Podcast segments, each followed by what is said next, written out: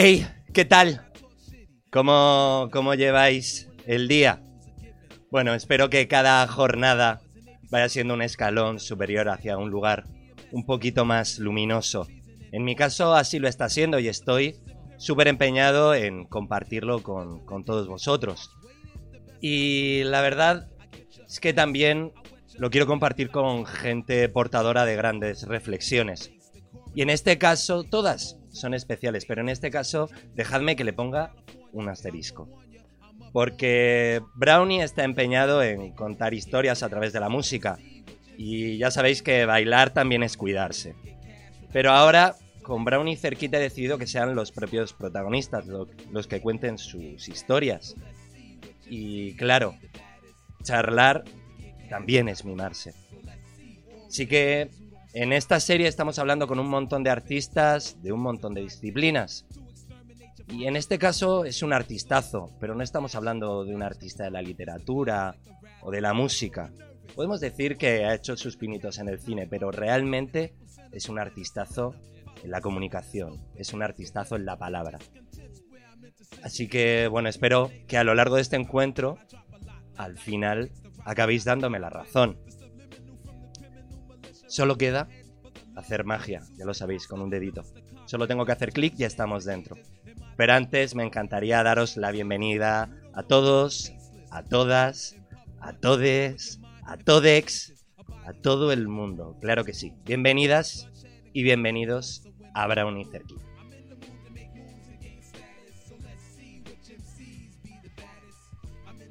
Y ahora sí, buenas tardes. ¿Qué tal? Buenas tardes. Iba a decir buenas tardes a las 17 y pico de la tarde de un, miércoles, como si esto fuera, como si esto fuera radio. Es que se nos ha olvidado, se nos ha olvidado ya todo. Oye, estoy muy, muy en contra de, esas presentaciones maravillosas como la que has hecho, porque generas altas expectativas que claro, a mí me, es una presión para mí, ¿no? Eh, generas unas expectativas que yo no voy a cumplir ante la audiencia. Vamos a intentarlo. Y digo, vale, yo, generas expectativas y presión y toda la presión que llevas por delante, Alex Fidalgo.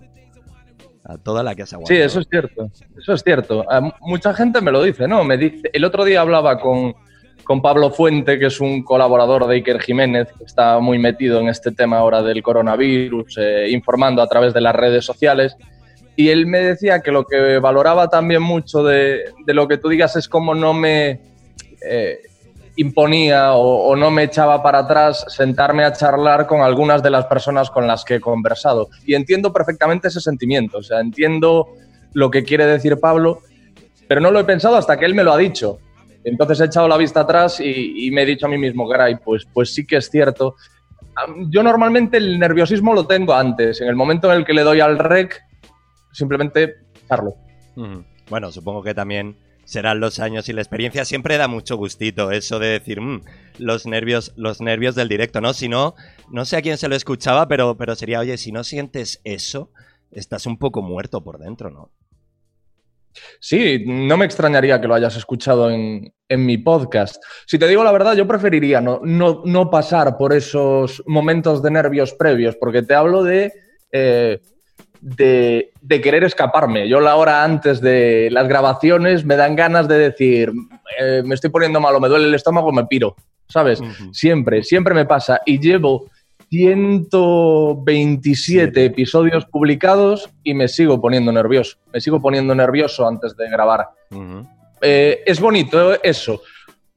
No lo sé, supongo que sí que está asociado con el romanticismo de esta profesión y lo que se suele decir es que cuando pierdes esos nervios, ¿no? Es como que eh, has perdido la ilusión por, por hacer las cosas bien, por sorprender y por mejorar. Puede ser, no lo sé. No lo sé, yo creo que también está muy relacionado con cómo es mi personalidad, más que con mi trabajo.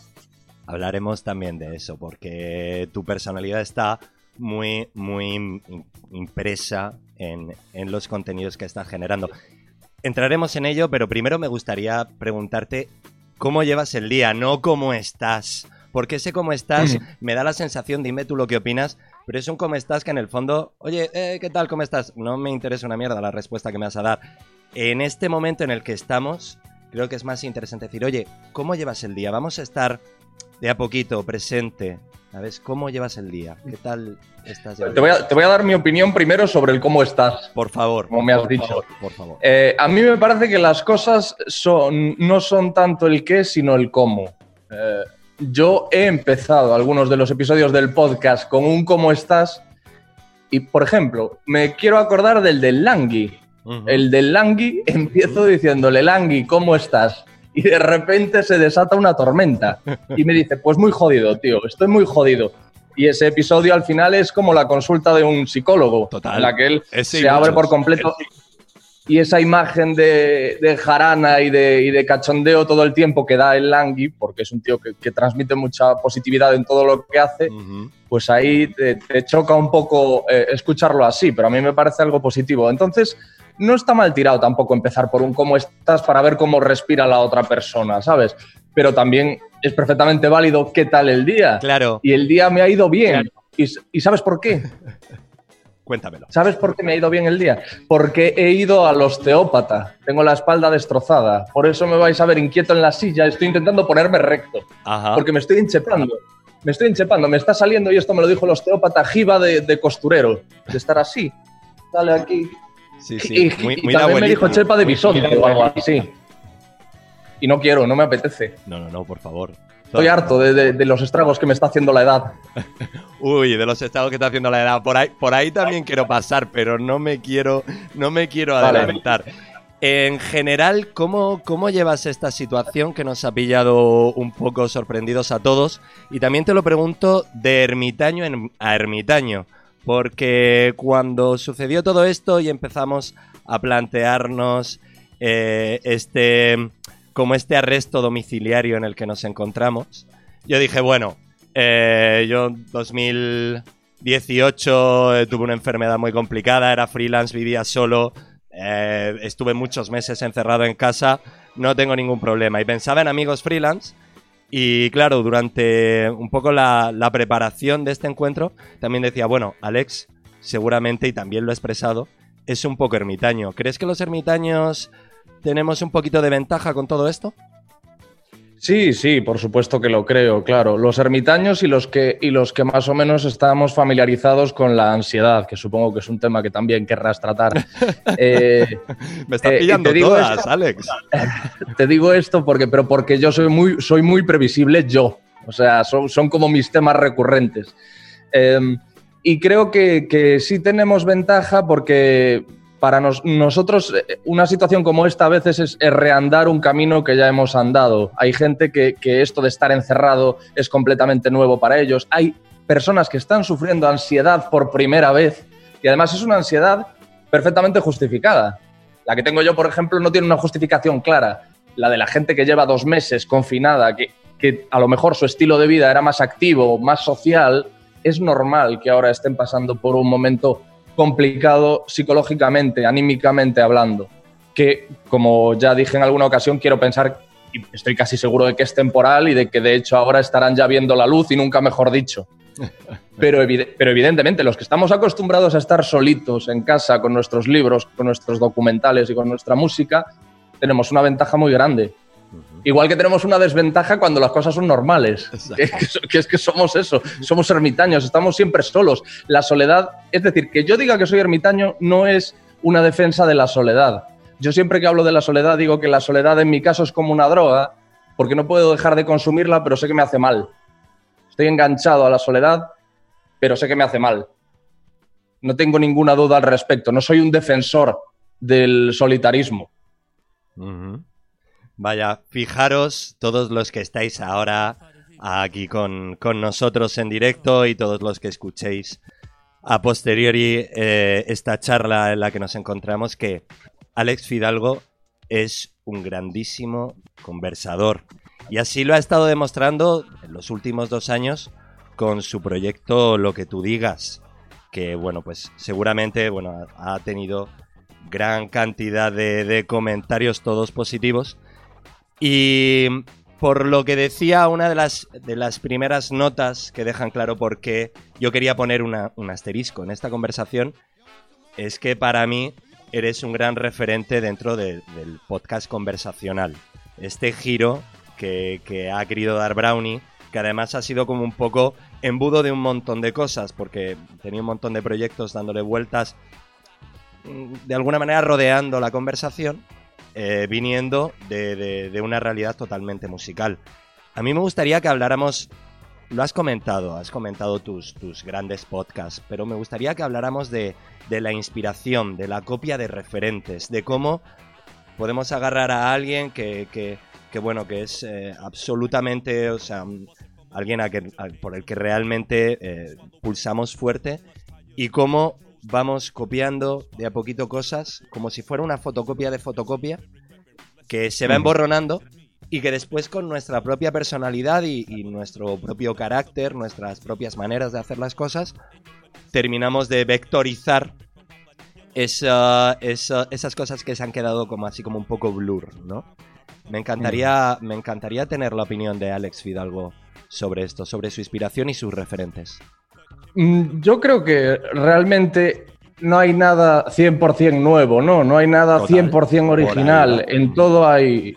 Aunque tú crees algo que no estaba presente en ese momento, eso lo has creado fruto de la experiencia. No has salido del vientre materno y has hecho una cosa.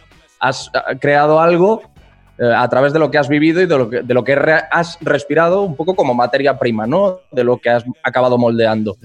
Yo, mis eh, referentes son Joe Rogan, que acaba de fichar por Spotify por una millonada de pasta, por cierto, ya podía seguir también esa estela, y Mark Maron. Los dos hacen un podcast muy similar al mío, el mío es más bien muy similar al de, al de ellos, pero realmente creo que yo siempre digo que son mis padres, eh, podcastilmente hablando, porque eh, lo que tú digas es una mezcla de ambos. Por ejemplo, Mark Maron solo habla con eh, famosos.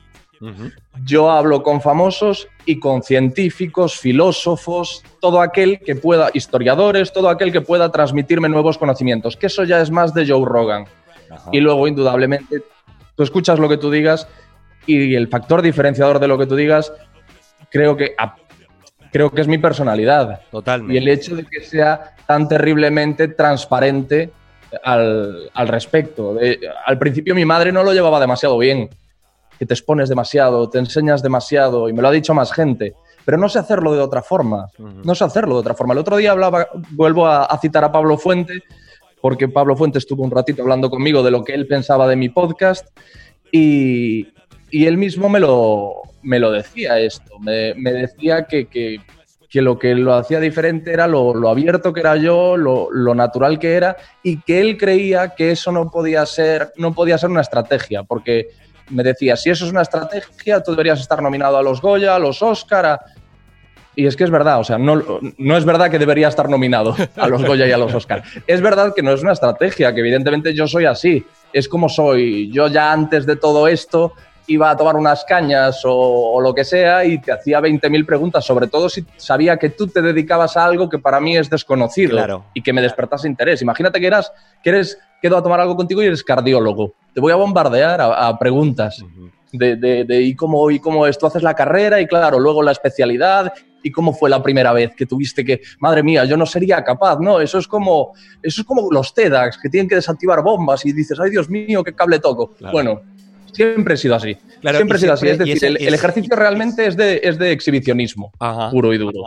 Bueno, bueno, está, está bien, está bien asumirlo y empezar por ahí. porque, Emocional. claro, una, una, de, una de mis dudas era si, si realmente fuiste consciente de esto eh, eh, desde el principio. O sea, en el capítulo 1 dijiste, me voy a exponer como estrategia para también conseguir eh, desnudarme yo primero para conseguir desnudar al, invitado. Porque sin duda has conseguido sacar el, lugar más humano de un montón de gente que, claro, el, eh, la gente de la calle dice, Dios mío, o sea, eh, es que mm, me dan ganas de ponerme a listar gente increíble por la que ha pasado, que ha pasado por tu programa y, y dices, pero Dios mío, es que le has sacado lo mejor, ¿no? O sea, era, una, era parte de la estrategia, fuiste consciente, salió de a poco, eh, ¿cómo, ¿cómo era eso?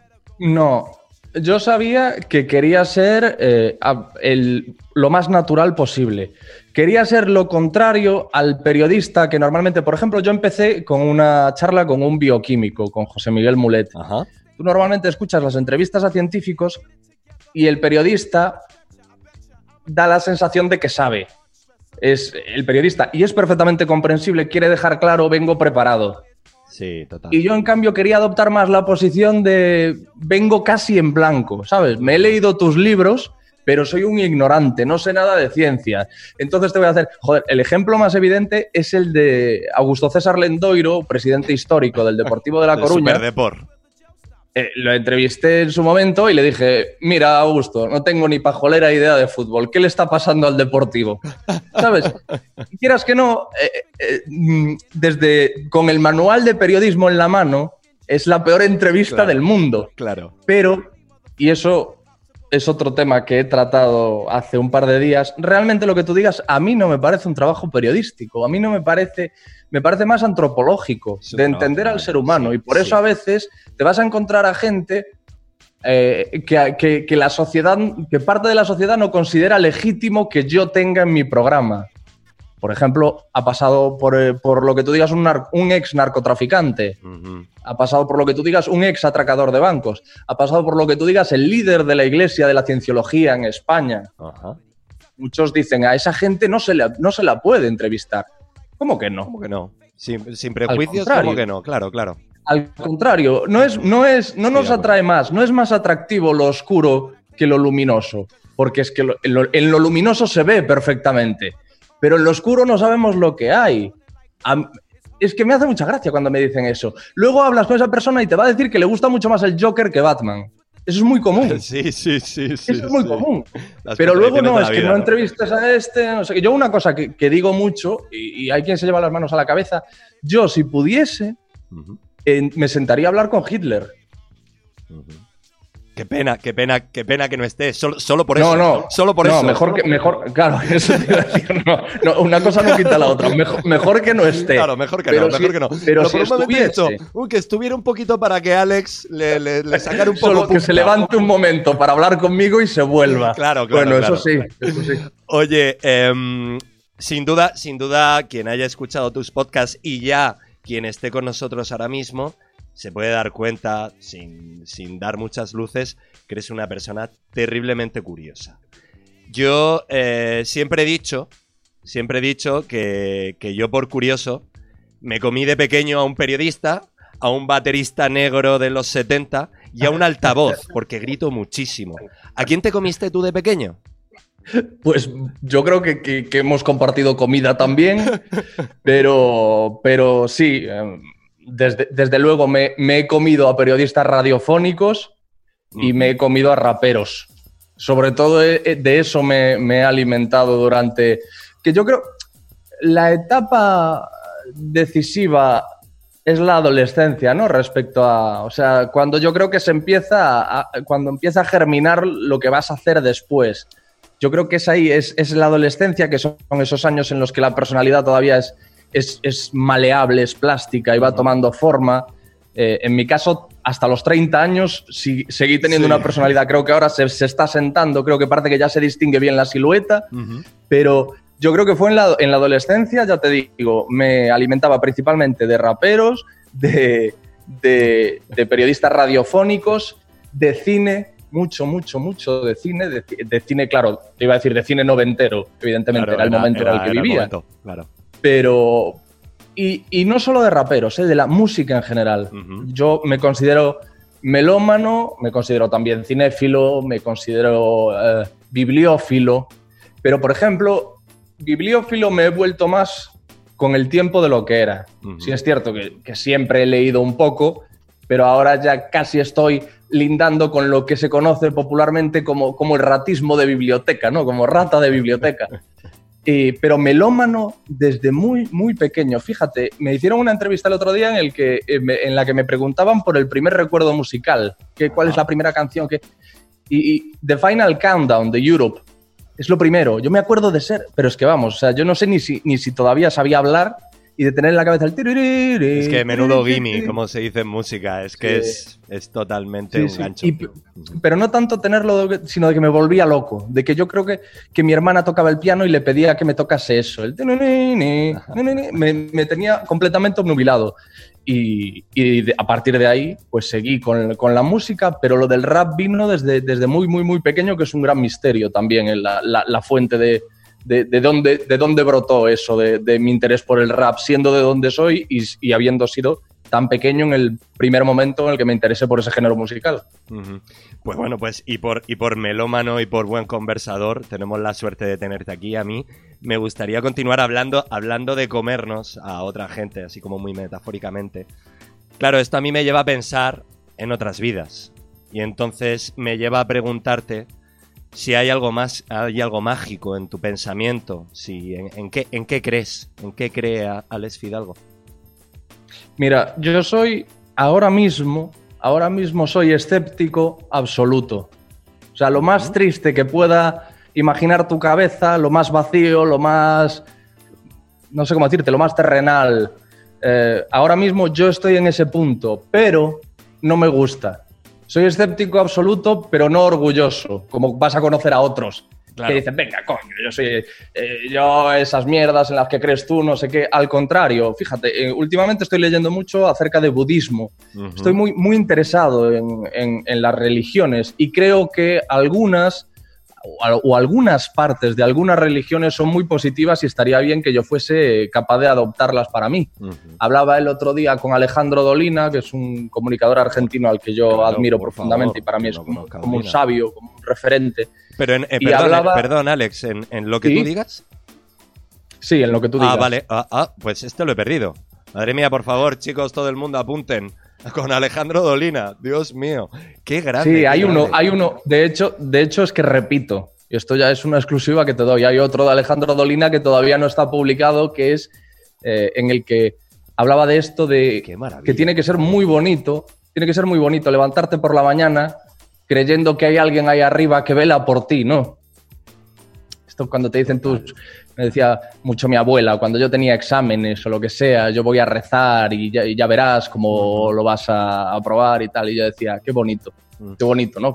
Pensar que alguien te va a echar un cable. Claro, claro. La O sea, ahora mismo podemos decir que, que- que Alex Fidalgo no. no como que no, no, no se empapa de espiritualidad. Porque yo, por ejemplo, también me considero una persona agnóstica, pero sí que me considero una persona espiritual.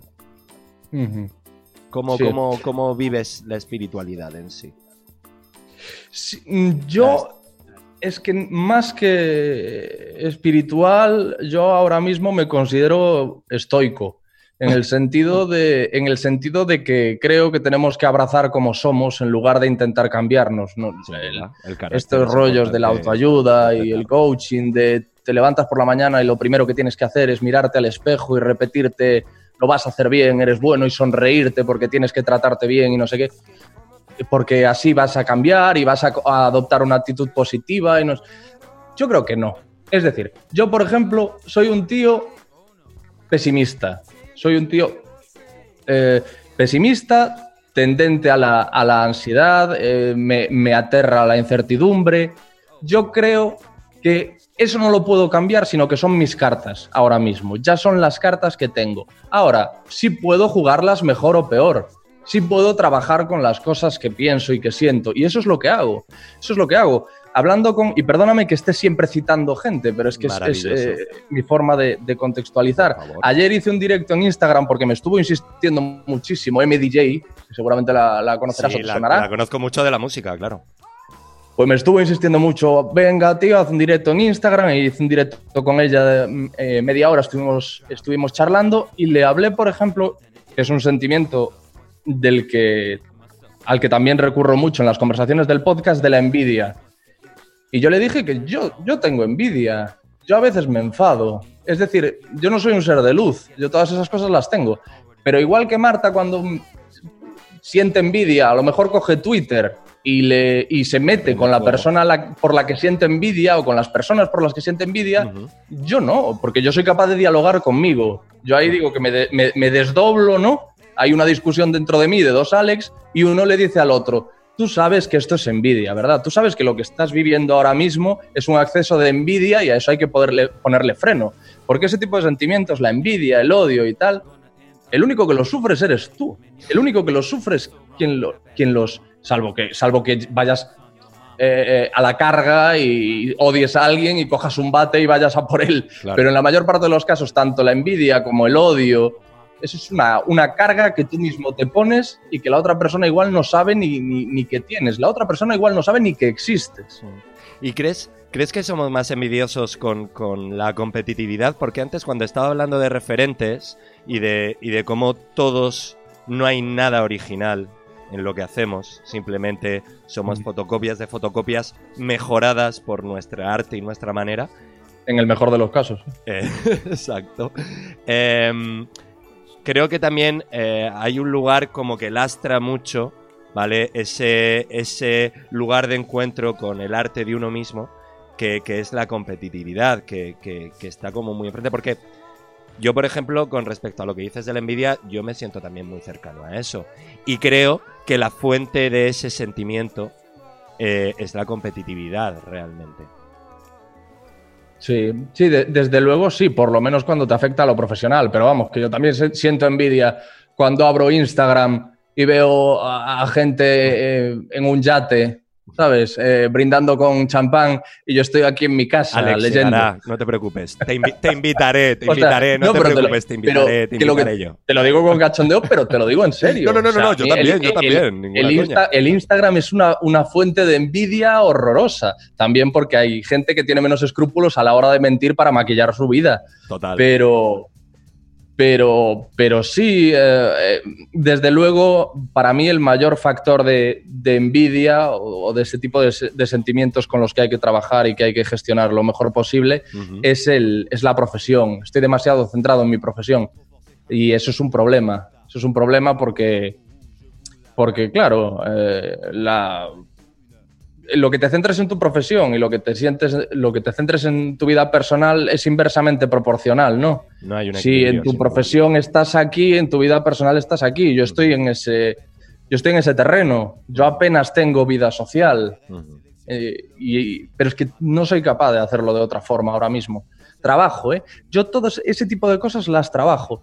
Lo bueno es que no estoy es que hablas con gente y la gente está orgullosa de muchas de esas cosas. La gente está orgullosa de yo ya no salgo. La gente está orgullosa de, ser agnóstico, de no creer en nada. La gente está. Yo no estoy orgulloso de nada de eso, sino que me jode. Me jode todo eso. Hablo, hablo abiertamente de ello, pero es muy diferente hablar abiertamente de ello, ser honesto, que estar orgulloso.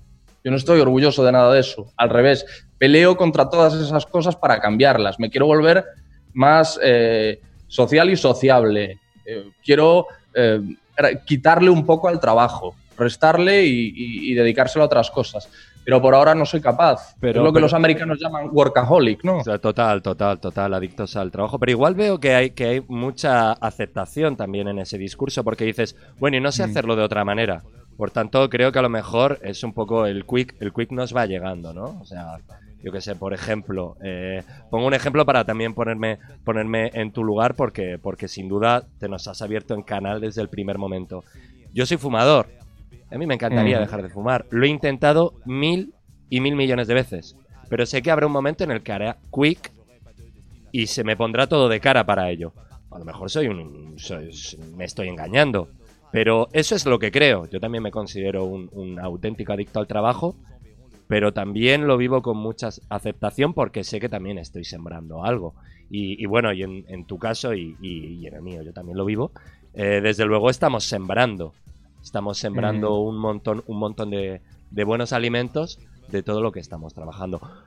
Me, me gustaría continuar porque, claro, has tenido que viajar mucho para conseguir esas entrevistas, que además, pues eso, son físicas, en, la casa generalmente de, tus invitados, cosa que también es ya un logro, es ya un logro por mm. ti. Y, generando al final historias súper motivadoras como las que generas en, lo que tú digas. Entonces, Brownie también eh, genera historias a través de la música y la música yo también la considero viajar. Así que te propongo, te invito a que pongamos una de las primeras canciones sanadoras que ha elegido hoy Alex Fidalgo y continuamos por otro lado después de aquí. Perfecto. Vamos allá. Pues va a sonar uno de los temas salvadores de Alex Fidalgo.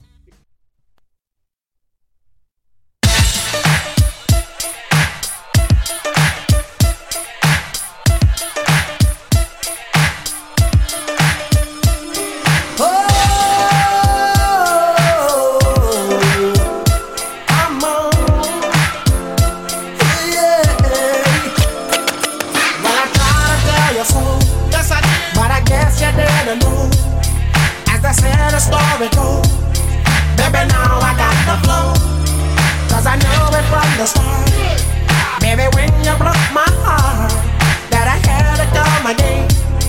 And show you that I'd win. You to me. All those times I said that I love you. You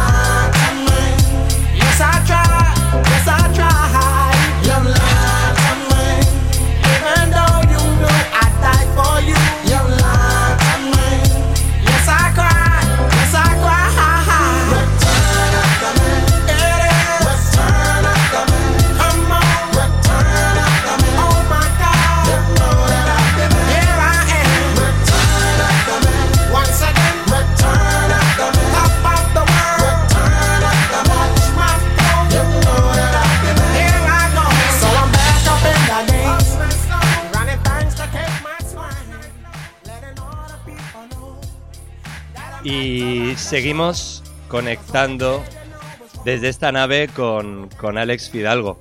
Porque yo te tengo que decir que este Return at the Mac es seguramente uno de los temas que más he pinchado en mi vida.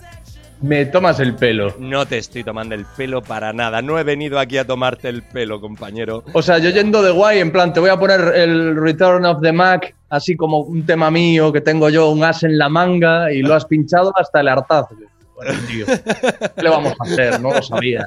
No me, No no lo me sabía. tengas envidia por ello, por favor. No, pero bueno, dice, dice mucho, y- mucho y muy bueno de tu gusto. Claro, bueno, yo vengo mucho de, yo vengo mucho de la música urbana, pero bueno, también tengo que decir que, a ver, dentro de dentro de un poco la cultura underground eh, y así como más urbana, a ver, este tema no me la quiero jugar. No sé si estuvo en el en, en del 40 al 1, pero sin duda Sí. este tema sonó, sonó un montonazo y fue un auténtico, un auténtico trayazo, un auténtico trayazo. Además, Pero también- debemos de, de hablar de no- del 94, ¿no? Una cosa así. Es mucho, yo era muy niño. tengo ni idea, te lo voy a decir ahora mismo. ya Pero que- sí, sí, sí. que tenemos Es la posibilidad. Este es del 96. del 96. Del 96, como tantos grandes discos. Tantos grandes discos. Tanto que te gusta el, el hip hop como a mí. Desde luego, eh, creo que estarás de acuerdo conmigo en que no ha habido nada mejor que la Golden Era y los noventas. Que ahora, de a poco, no sé por qué, no sé si tú también lo estás viviendo, pero está volviendo ese sonido, esa réplica del sonido noventero. Yo el otro día grabé el, el último Brownie eh, como, como programa musical en sí y hablaba de ello, que estoy encantado de que estén volviendo los sonidos noventeros al hip hop. Hmm. Yo estoy eh, de acuerdísimo en lo que has dicho de la Golden Era. Lo que no estoy tan, tan seguro es de que estén volviendo los sonidos noventeros al hip hop. Eh, por- porque yo ahora todo lo, lo escucho con autotune, todo, todo es mumble rap, todo es va, va, va, va, va. Eh, o sea, todo, todo lo que está llegando a, a mis oídos, ¿eh? Y, y- y me da mucha lástima. Me da, me da mucha lástima porque me da la sensación, a mí me parecería estupendo que el trap conviviese con el rap, pero parece que como que han como que el trap ha, desplazado a- al, al rap, ¿no? Ahora, eh, gente como Method Man, eh, Big Punisher, que en paz descanse, ese tipo de rap yo creo que ahora ya es como marginal, ¿no? Es muy raro encontrar rap de, de ese tipo. Claro. Te pregunto, ¿eh? No, te, no, no afirmo. Mm, Sí, sí, no. A ver, bueno, claro, yo pienso, digo, como sigo, como sigo buscando mucho en, en esa sónica, eh, también, por un lado, por, por, por motu propio, y por otro lado también por todo este concepto de, ¿cómo se llama? De los algoritmos. Eh, me sigue llegando eh, mucho rap de sonido, de sonido muy noventero. Por ejemplo, así, ahora mismo estoy un poco nublado, pero yo el otro día hablaba de Genaviv, que es una chica de 23 años, eh, bueno, de Miami, que está ahora en Los Ángeles y demás. Y, y sí que me suena, sí que me... Sí que estoy sintiendo mucho. Hay una realidad de que evidentemente estamos en el 2020 y trabajamos con herramientas del 2020, pero estamos mirando, bueno, voy a decir están, están mirando mucho el, el volver a esos sonidos. Y sí que lo noto, sí que, sí que lo noto. Es más, Method Man sacó Sí que- algo hace poquito. Ciertamente tiene una cierta una cierta cuestión síncopa muy, muy trapera Sí. en algunos de los temas, pero hay otros que son que son bombo clap súper a muerte. Yo, los únicos que creo que mantienen la esencia de aquellos tiempos son grupos del underground como Jeremiah Tracks, de Vinnie Paz. No sé, es que te estoy hablando de underground, claro, que Sí, ya sí, sí, es otro. Necro y todos estos, Claro. que es eh, underground y es rap puro y duro. Total. que no ha renunciado en todo este tiempo, que es muy... Yo entiendo que es muy complicado, entiendo que es muy complicado. Ahora mismo estábamos escuchando de fondo, que luego la pondrás, Sí, eh, sí, Just Don't sí. Give a Fuck de, de Eminem. Eminem no tiene nada que ver con el que era. Desde el, a- y a mí me rompe el corazón. Desde el 2004 en adelante, de- eh, Slim Shady ya no existe. Eso es otra historia. Sigue, eh, Ha cambiado indudable mucho su discurso también él, ¿no, Alex? Sí, ha perdido, no, ha perdido mala hostia, ha perdido... Antes, antes, hasta el 2004, la- lo escuchabas y lo que daba la sensación es de, de que no podía gestionar tantísima mala hostia. Tú ahora lo escuchas y también transmite rabia, pero parece que él llega al estudio y se fuerza, en plan, bueno, venga, ahora vamos a ponernos de mala leche. Y, bueno, el, el ejemplo que me alegro, oye, pero ha hecho las paces con su madre. Él vivió del- de los conflictos con su madre Durante un montón de mm, años. durante muchas durante mucho tiempo que nunca habíamos escuchado nada igual en el rap eso era esos temas había tanta rabia tanto dolor no tenías ni que entender inglés para que todo lo que estaba diciendo te calase Total. y supieses por dónde iban los tiros y supieses eh, cuándo te tenía, se te tenía que poner la piel de gallina, cuándo te tenías que, que encabronar. Eh, era, era muy grande, o sea, hablo de él en pasado porque, porque yo a mí ya no me sí, gusta. sí, no, no, pero- está el, el- el fan frustrado, llamémoslo. pero para mí fue el más grande. Claro. Oye, y, y, mm, a mí hay una pregunta que, que me gusta mucho hacer, y es, ¿cuánto tiempo le dedicas a la música en tu día a día? Hmm. Pues Más ahora en este tiempo que veníamos de hablar de, de la adicción al trabajo y, y todo esto. Yo sobre todo lo que hago es eh, lo, lo más social que hago habitualmente es salir a dar paseos con los cascos. Eso lo hago mucho, sobre todo cuando estoy muy agobiado. Entonces voy escuchando música por la calle. A, a medida que voy haciéndome mayor voy perdiendo esa maravillosa capacidad de imaginarte que todo lo que ves es un videoclip y es una pena. Bueno, ¿cómo, que estás perdiendo eso, Alex? Si es lo la estoy flor de la perdiendo, vida. tío. Lo estoy perdiendo, me cago en 10. Pero sí, sí, es pero sigo, sigo disfrutando mucho de esos paseos. ¿Será Lo porque que eres vergonzoso? ¿Por lo que Eh, estás perdiendo eso? Eh, vergonzoso, es que sabes qué pasa, con eso también tengo un conflicto. Yo no sé si tú has visto lo que yo hacía para la televisión. Sí. Y no, Tú no y no, puedes me, ver- pare- y no me parece nada vergonzoso.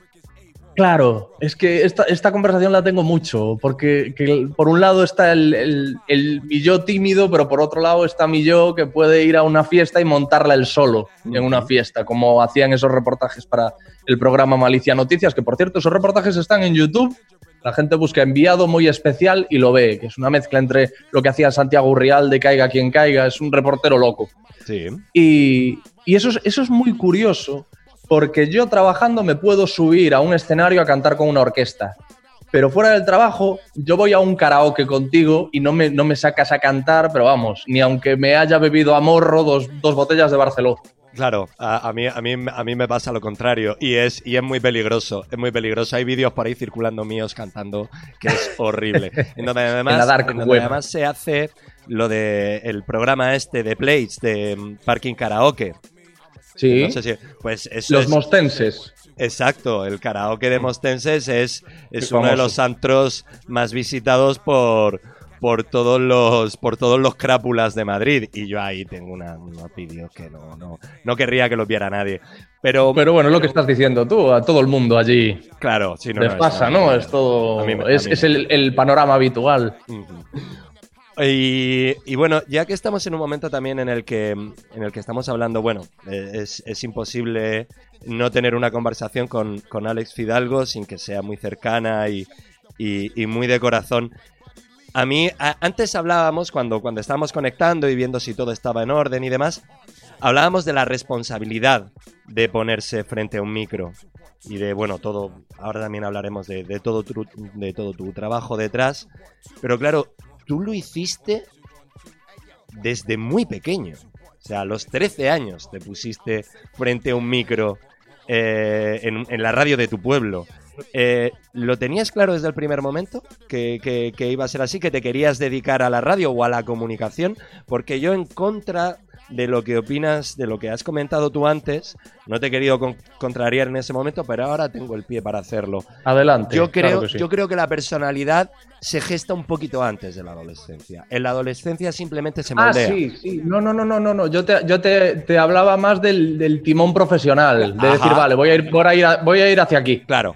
Voy a ir hacia aquí. Pero sí, la personalidad, por supuesto. Claro. La personalidad, pero es que la personalidad yo creo que con meses. Hay cosas que te pueden pasar con meses de vida Que se quedan ahí. Yo eso sí, sí lo creo. Sí que me parece. Vamos, de hecho, yo creo que hay estudios al respecto, pero por supuesto no, est- estoy de acuerdo. No me siento contrariado porque estoy de acuerdo. Bueno, y entonces, eh, cuando te pusiste delante de un micro a los 13 años, ¿qué pasaba por la cabeza de Alex Fidalgo? ¿Lo tenías ya claro? ¿No? ¿Qué, qué, qué es, qué es esto? La verdad es que parecía que había algo que me llevaba, ¿no? A, a terminar haciendo cosas de estas. Desde muy, hab- hablaba desde muy pequeño, eh, era muy, muy, muy preguntón, era un niño de estos de ¿por qué? ¿Por qué infinito? Ya te habías ¿Por qué? comido al periodista. Claro, claro, era, era, era un por qué infinito. ¿De por qué hay nubes? Pues porque el agua no sé qué. ¿Y por qué el agua no sé qué? Pues porque el mar no sé cuánto. ¿Y por qué el mar? Era un por qué infinito, una curiosidad maravillosa, ¿no? Un Esa dolor los- de huevos que se viene llamando. de los niños. Y, y eso diría mi padre y mi madre, claro, un dolor de huevos. Pero todo parecía empujarme un poco a eso y mm, luego yo mm, siempre he sido el payaso de, de mi clase, siempre he adoptado ese rol.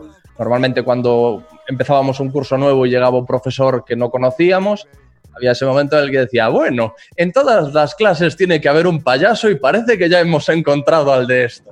No, pues ese, ese rol también, también lo llevé sobre mis espaldas. Pero entonces, bueno, en ese sentido era muy extrovertido.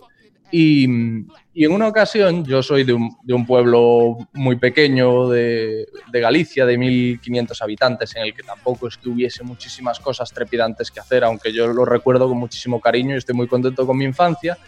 Pero eh, el colegio, pensando en, proponer alguna actividad un poco motivadora para los niños y que, y que hiciese algo diferente eh, el día, nos llevaron a la radio municipal, que se llama Radio Neria. No sé si sigue funcionando, ojalá que sí.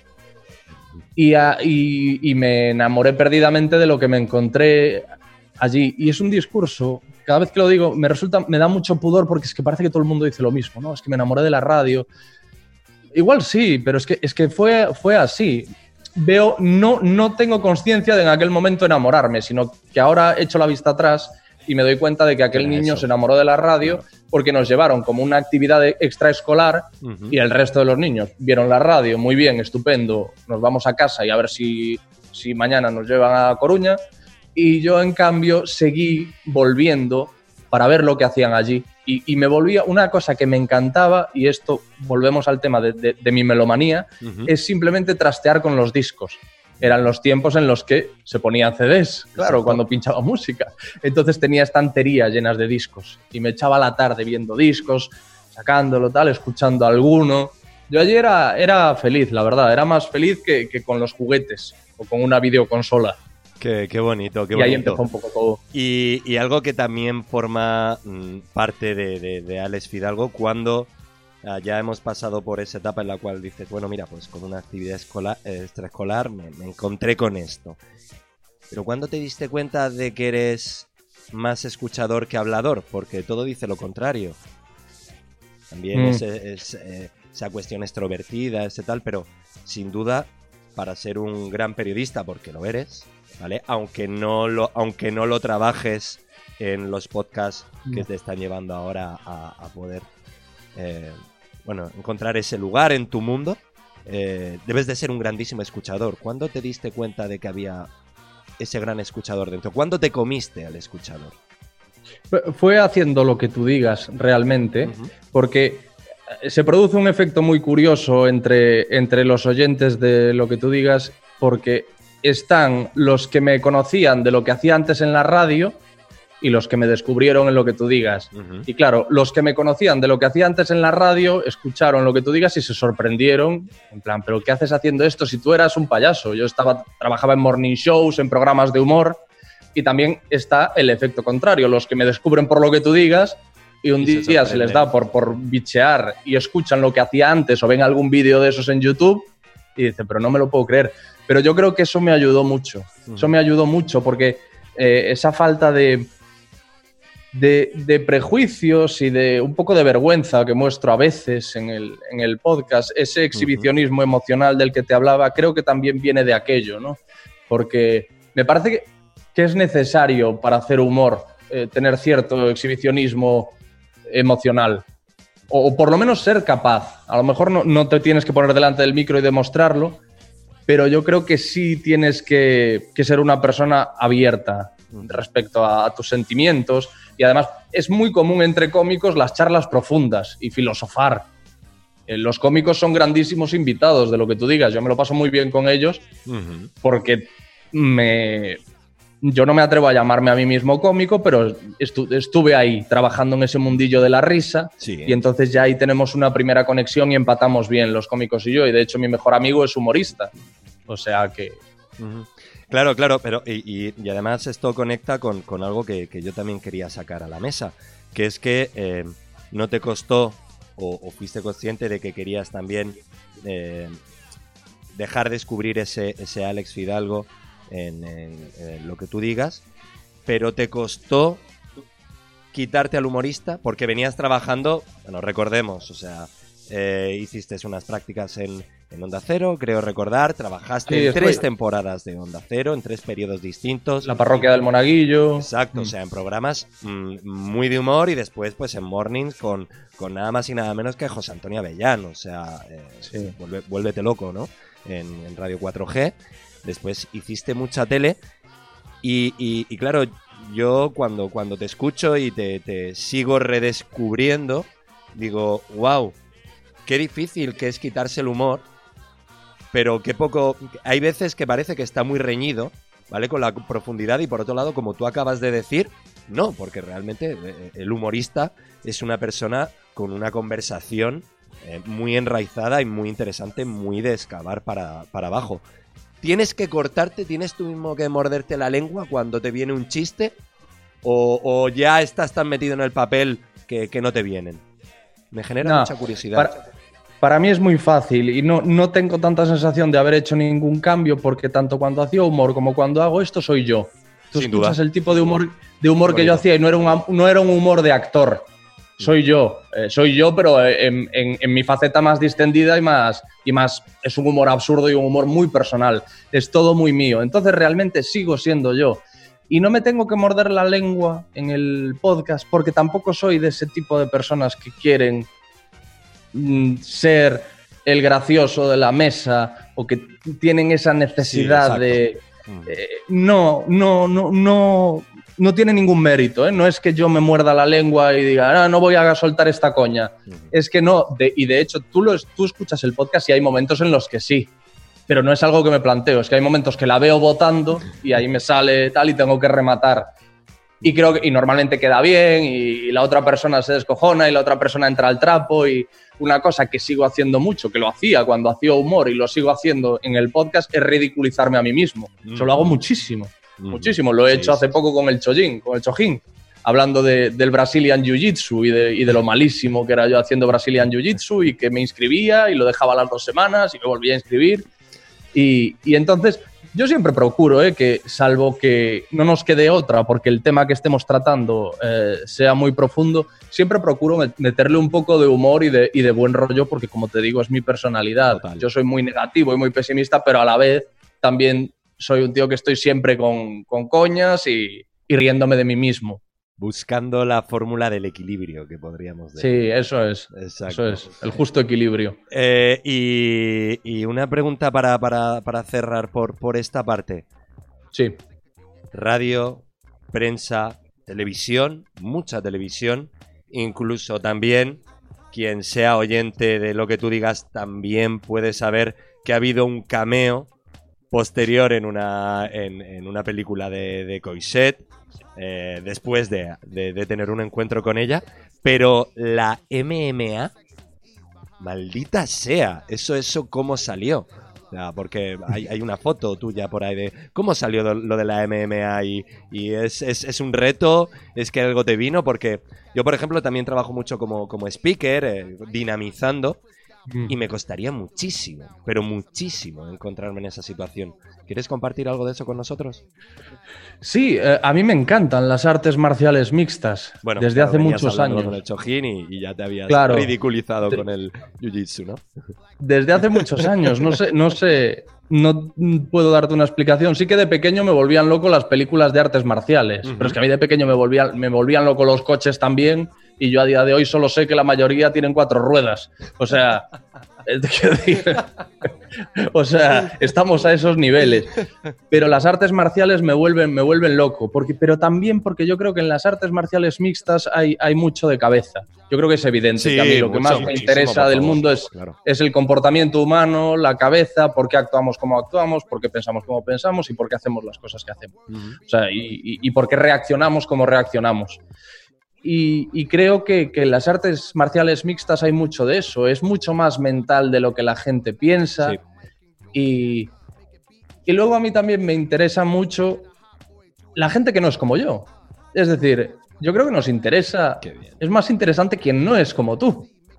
A mí me, me mola a veces tener a alguien que, que- con el que comparta mucho, porque hay esos encuentros y esos puntos en común de los cuales es muy divertido hablar, porque es como yo he estado donde tú has estado, tú has estado donde yo he estado y podemos hablar de lugares comunes y desahogarnos, y, pero al final realmente nos gusta más descubrir pueblos nuevos, ¿no? O descubrir lugares nuevos que volver ocho veces al mismo sitio o nueve veces al mismo sitio.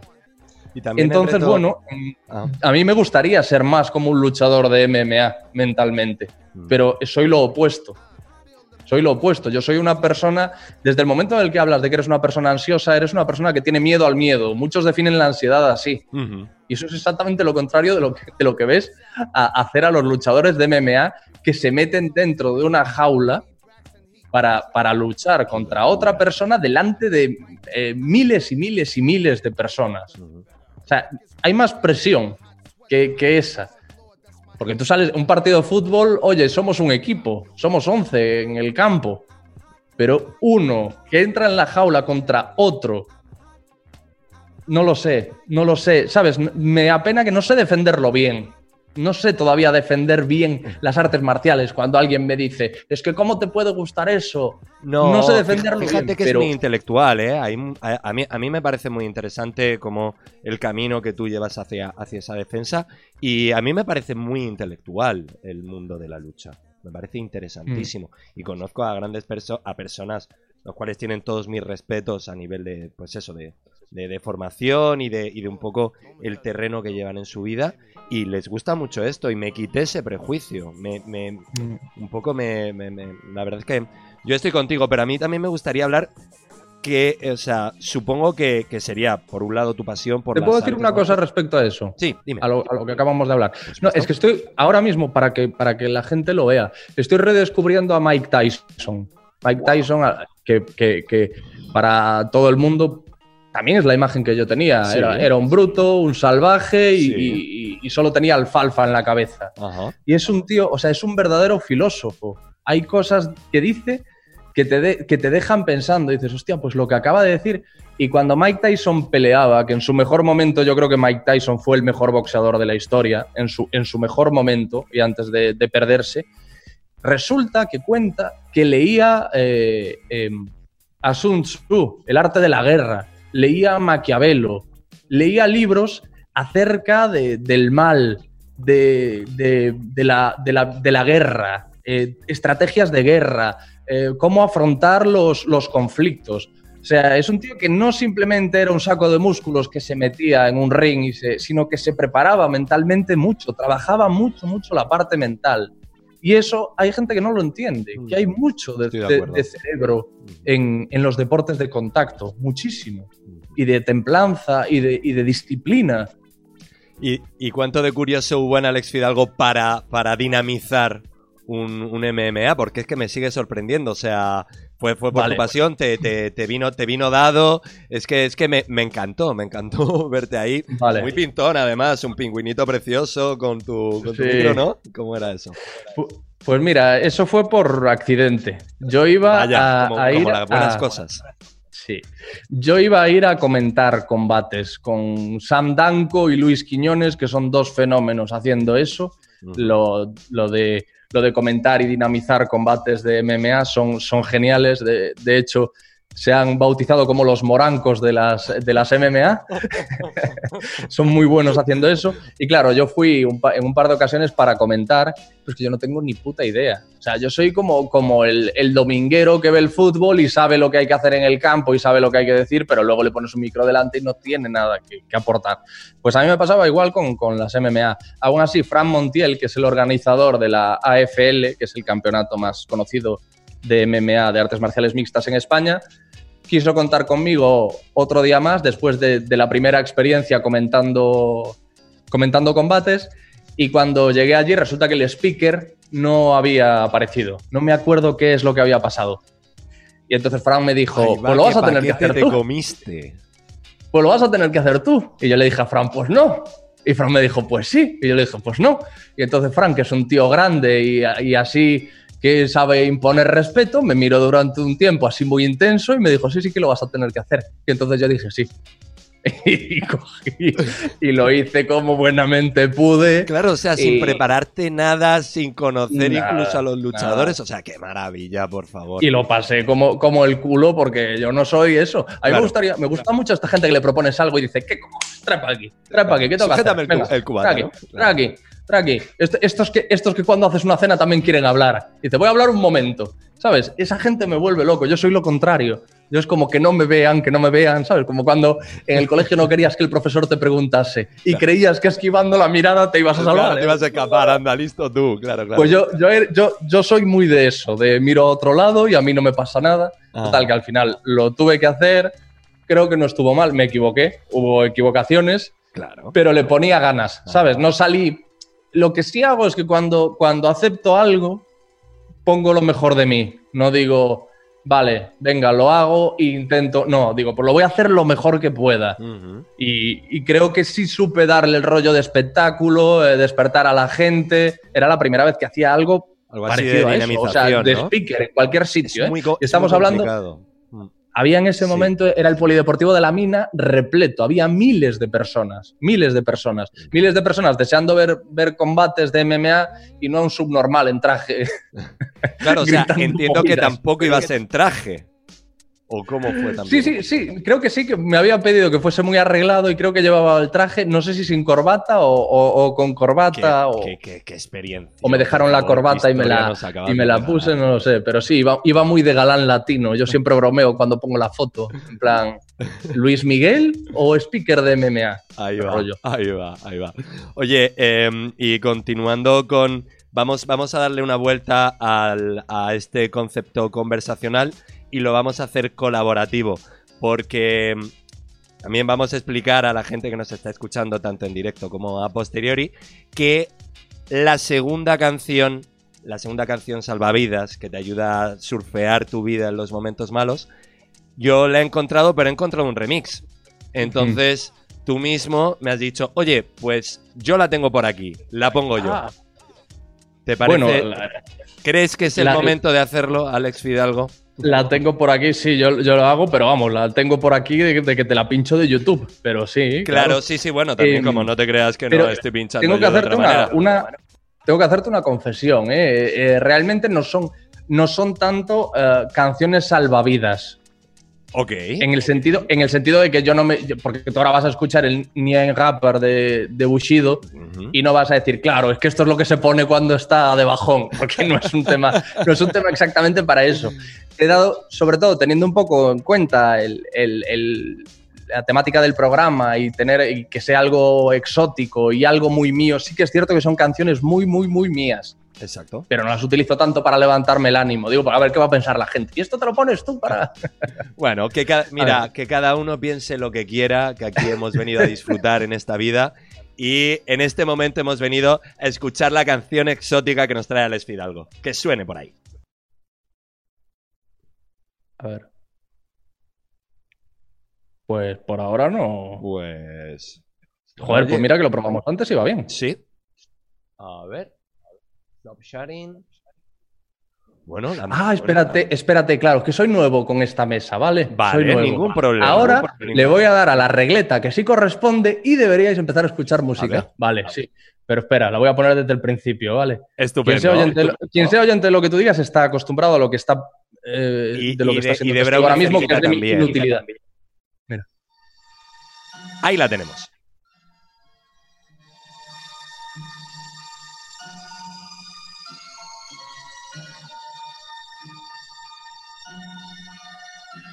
Denn er war nie ein Rapper. Ich hab mir alles selber beigebracht. Mein bester Freund sitzt seit fünf Jahren in Einzelhaft. Ich hab Glück gehabt, denn ich konnte ihm vertrauen. Guck mal da die Kinder, wie sie ihre Zukunft verbauen. Ich wollte nie was werden, was Eltern stolz macht. Hier gibt es keinen, der für sein Kamin Holz hat. Hier platzen Träume, die Wände sind wie stumme Zeugen. Euer Ghetto lebt in allen diesen jungen Leuten, die aus Langeweile alte Menschen überfallen. Ihr wollt nicht glauben, doch sowas gibt es überall. Ich bin zufrieden, das bin ich und mein Werdegang. Wir greifen einmal nach den sterben Michelle, love. It's Vale. Después del Rapper. primer Ich wollte estribillo.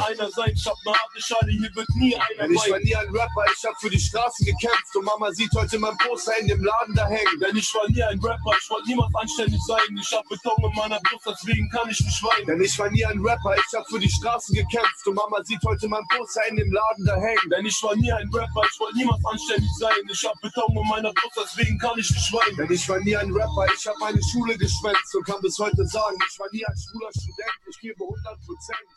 Auch wenn die Sí. Y aquí estamos.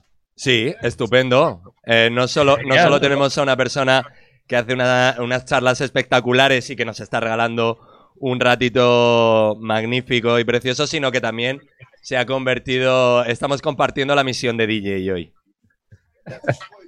Oye, ¿y cómo es eso que de repente eh, hay un gallego escuchando a un turco alemán? Pues em, yo creo que esto viene de, eh, de que cuando estaba en la Universidad de Madrid eh, tenía un canal, no sé por qué, en la tele que era V- VH1, que yo creo que es un canal de música alemán. Ah, bueno, claro, sí, VH1, claro, sí, sí, sí, sí, sí, VH1, sí, sí, con, ¿verdad? con, con V. Sí, Sí, sí, sí, sí, sí, sí, sí, Sí. sí, sí, sí, yo lo Es- es recuerdo. alemán. Sí. yo creo que descubrí el rap alemán allí y me vuelve loco, porque si te das cuenta, claro, este- esta canción es de hace mucho, ¿eh? es de Sí, sí, sí, sí, sí. 2004 o 2003, pero fíjate que es muy electrónica. La, la música de Bushido tiene mucho este, este rollo electrónico, tiene cosas que me recordaban al dance noventero. De hecho, él tiene eh, eh, una, una versión de, de qué canción, De- del, del Rhythm of a Dancer de Snap. El Rhythm of a Dancer, na, na, na. Sí. pues tiene una versión con otro rapero que se llama Chacusa de esa Ah. canción. Y entonces, claro, era, era una cosa nueva. Es que dentro del rap, el rap francés es de una forma, como me decía Mala Rodríguez, es más tristón, el rap francés, que me mola mucho también. A mí también. Y este también. ti- tiene ese rollo electrónico, macarra, que a mí me gusta mucho, que tiene también. Veo cierto paralelismo con lo que hace, con lo que hace Kavinsky, por ejemplo, que también es como muy neón. Es como que es música muy de neón, con ese punto entre, que es entre macarra y hortera, ¿no? Me vas a pillar ahí porque me suena mucho Kavinsky, pero. Eh, no- el de Night no Call de pillado Drive. ¿Tú viste Drive, la película? Sí, claro. Pues la primera canción que suena es Night Call de Kavinsky. Y es ese rollo, y de hecho salen las letras rosa, súper horteronas Ok, de Drive. ok, Y vale, es vale, ese, vale. es vale, este tipo vale, de vale. música electrónica y más que noventera, ochentera, ¿no? Con mucho sinte y, y con voces con vocoder, que el autotune la gente piensa que es una cosa súper nueva y ya por Cher favor, madre mía. el muchachos. rollo. Claro, claro. Claro, Yo claro. escuchaba, yo escuchaba mucho, eh, bueno, a mí, a mí siempre me tiró mucho el, el hip hop europeo. Es más, eh, me gustaba mucho una gente, hablando también de, pues bueno, sonoridades muy personales, me gustaba mucho una gente que se llamaba Dark Circle, alemanes, que cantaban tanto en Mm. inglés como en alemán. Pero también me gustaban mucho en esa época una gente gallega que se llamaba Dios que te criu. ¿Te acuerdas de ellos? Ah, sí, sí, sí, sí, que rapeaban en gallego, ¿no? Rapeaban en gallego y a mí me parecía espectacular las bases que tenían. Tenían a, eh, yo no sé si era, era Loco 23, el que cantaba los Nah, de nombre no me o tipo sea, reggae. Esto lo Sí, tenía, sí, sí. lo tenía Y era en mis muy- primeros conocido. CDs. O sea, ya habíamos, Joder. ya habíamos dado el salto de la cinta al CD, pero vamos, recuerdo Dios que te criu de hace muchísimo tiempo. O sea, nosotros en nuestra, Enorme. en nuestros, en nuestros mozos 20, totalmente. Sí, sí, sí, cierto. Hablemos, hablemos un poquito, un poquito más de lo que tú digas. Porque a mí me encantaría decirte que yo te descubrí por la entrevista que le hiciste a Javier Cansado. Y además creo que hubo algo mágico, porque yo sí que tengo un pensamiento mágico, hubo algo, al- algo mágico en la manera en la que conecté con, tu manera de encontrarte con estas personalidades, porque yo venía en un viaje emocionalmente muy potente, iba en el coche, iba yo solo, me recomendaron, me recomendaron este podcast. Una, Tu una- prima, un saludo Exacto. para tu prima. un, un saludo muy fuerte para Cookie Lucas, que es una grandísima comunicadora. Y la realidad es que eh, era un momento, bueno, venía de un, de un- de un encuentro familiar que, que venía con, con mucha carga emocional. Y la verdad es que no sé si me levantaste o me terminaste de tumbar. Y por ello te quiero, te quiero dar las gracias. Hombre, sí te levanté. No, No, me des las gracias si terminé de tumbarte. No, pero, pero me gustaría, me gustaría, mm, me, me da un poco igual. Creo, creo que en ambos casos te lo debería agradecer, tanto yo como, como todos tus oyentes. Y claro, ya, ya hemos hablado de ello, pero ¿tú eras consciente de que podías llegar a tal nivel de profundidad desde el comienzo, desde el capítulo 1? ¿Eras consciente de que podías generar estos sentimientos en tus oyentes? Porque a mí mm, fue una experiencia muy potente, tengo que decirte. También por la manera en la que tienes de, con- de conectar, que también venimos hablando de ella. Ah, mm, todo se fue dando de a poquito, llegaste un- cada día, metías un poquito más el, el- el cuchillo de la mantequilla adentro. eh, ¿Podrías contarnos un poquito más sobre eso? Sí, sí. No, no, no, lo, no lo tenía pensado. Tú tienes que tener en cuenta cómo empezó el podcast. Para que te hagas una idea, el podcast empezó charlando con un bioquímico, luego con un criminólogo, con un criminólogo experto en sectas, eh, y después, eh, bueno, los primeros, entre los primeros episodios hay eh, está Cao de Venos, que es el responsable occidental de Corea del Norte. Es decir, estaba más enfocado a, a- a un tema intelectual y, y de curiosidad, de, de aprender, que de profundizar y convertirme en psicólogo de mis, de mis invitados. Eso empezó a asomar en el de Ortega. En el primero que grabamos de Ortega ya hay partes más eh, en, la que, en las que ambos nos abrimos bastante, porque yo aludo a su sensibilidad, porque es una persona que aún con el, con el humor loco y absurdo que hace, se intuye una sensibilidad tremenda, una inteligencia fuera de lo común y una sensibilidad, pues como digo, tremenda. Entonces, ese fue el primer momento en el que parecía que tenía alguna que había algo en la forma en la que yo hacía las cosas, porque ya te digo que todo estaba en mí, no es yo no te puedo decir que yo haya eh, estudiado para hacer las cosas así o me haya preparado mucho, sino que eso es mi forma de ser. Y había algo que llevaba a la gente como a relajarse, ¿no? Y a, y a decir, pues vamos a charlar abiertamente y, y a este chico le puedo contar lo que me pasa, porque no me va a juzgar, le puedo contar cómo soy, porque me entiende, porque él me va a, a compartir, va a compartir sus experiencias conmigo, entonces yo voy a hacer lo propio con él. Y entonces es algo que, que se fue, que fue floreciendo, ¿no? poco, fue brotando sobre la marcha, no es nada que yo tuviese pensado hacer. Yo lo único que tenía pensado es descubrir cosas, aprender. Vamos a aprender de bioquímica, vamos a aprender de, de las, de las sectas y las religiones, que es un tema que me interesa mucho. Claro, Y, y ese espíritu sigue ahí, sigue ahí. total. O sea, sigo queriendo aprender y sigo entrevistando a, a gente que puede ilustrarme acerca de multitud de temas que no es muy común escuchar en, en los medios de comunicación. Haces, por ejemplo, haces un. me acuerdo de la camionera de Sonia Noverol, que me encantó hablar con ella de eso, sí, del mundo del camión. recuerdo mucho ese, ese- ese episodio, fue maravilloso. Y además haces, haces mucho bien con esa actitud con la que te presentas a todo esto y, y, pues bueno, bueno, el, el mismo Ortega eh, te tiró un piropo que, que, bueno, no sé cómo te cayó. O sea, el, eh, estamos ante el mejor entrevistador de España. Ahora de repente aparece Gabilondo por el balcón que tienes detrás y dices, ¡pa! Aquí está mi pollo. O sea, ¿qué, qué, qué has dicho Ortega, no? O sea, es, es- es como... Acá, Ortega. bueno, no, yo no le, no le di más importancia, me lo tomé como un favor. O sea, me lo tomé como un favor, no, no un favor porque no era, no era mi amigo. A día de hoy yo sí, sí digo que, que es amigo o por lo menos un conocido cercano. Ajá. Pero en aquel momento él y yo nos conocimos en el episodio 6, creo que es, o 5 de... En uno de esos episodios de lo que te digas fue la primera vez que Ortega y yo hablamos. Y él, a él le gustó, él, él se quedó contento, él disfrutó de la charla y yo creo que su forma de demostrar que, que- que estaba agradecido por un buen rato fue ese artículo que tituló El mejor entrevistador.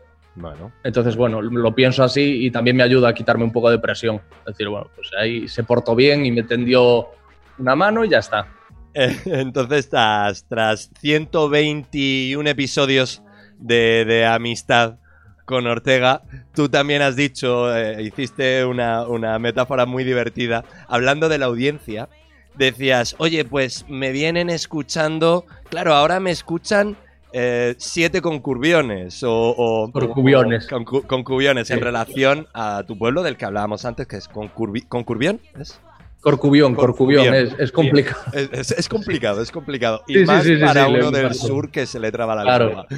Entonces, si la audiencia la mides por concurbiones, eh, ¿cuántas, en- eh, a nivel de sabiduría, cuántas carreras se ha estudiado uno que ha escuchado todos los episodios de lo que tú digas? Porque, claro, es lo que tú dices, es un podcast de, de, de conocimiento súper amplio, o sea, es un podcast para curiosos. Me parecería interesante que a partir de ahora no solo incorporaras el concurbión, sino también cuántas carreras está aprendiendo. Estoy en primero de carrera de muchas cosas. Bueno, eh, aquí, va- aquí, aquí un amigo y fan te dice que no. Va a ser así, yo creo que va a ser así eternamente y, y que tiene que ser así. Eh, lo que tú digas es un primero de carrera eterno. Qué maravilla. Es un primero, primero de carrera, es una primera evaluación de primero de carrera eterno. Total. Y es, y es bonito, y es bonito porque si es primero de carrera, tú puedes hacerlo conmigo. Si es segundo de carrera, tú llegas rezagado. ¿Sabes? Pero es primero de carrera, tú y yo estamos igual, no tengo ni puta idea de esto. Vamos a ver si somos capaces de arrojar luz. Madre mía, madre mía, menudo, menudo as lingüístico que te has sacado de la manga, qué maravilla, qué manera más bonita de expresarlo, por favor. No, no, he, estado a punto de desfallecer. De llorar. Te lo prometo, he estado a punto de desfallecer con esto. Ay, qué maravilla. Y hablábamos, hablábamos antes, claro, eh, otra de las cosas en las cuales a, mí me gusta mucho ponerte como referente es que esta charla la estamos teniendo en, directo, como acaba de ocurrir antes ahora al, poner, al poner este tema. Y claro, el directo es, es atrevido, es en bruto, es en... Mm, te han preguntado mil y mil veces, pero ¿nos podrías regalar una de esas peores experiencias que te ha traído el directo, sin dar nombres, haciendo lo que te dé un poco la gana? Pero es que, claro, el directo nutre tanto. Eso también te he ido preguntando a lo largo de todo este tiempo, eh, cómo ha, has ido modificando un poco tu, el, propio, el propio Alex que se enfrentaba a los, a los, a los invitados y tú al final siempre respondías, no, es que me, me, me presento yo, ¿no? ¿Ha habido algún momento que tú digas, wow, en estas las pasé canutas? Y no vale la de Berto, que ya nos la conocemos.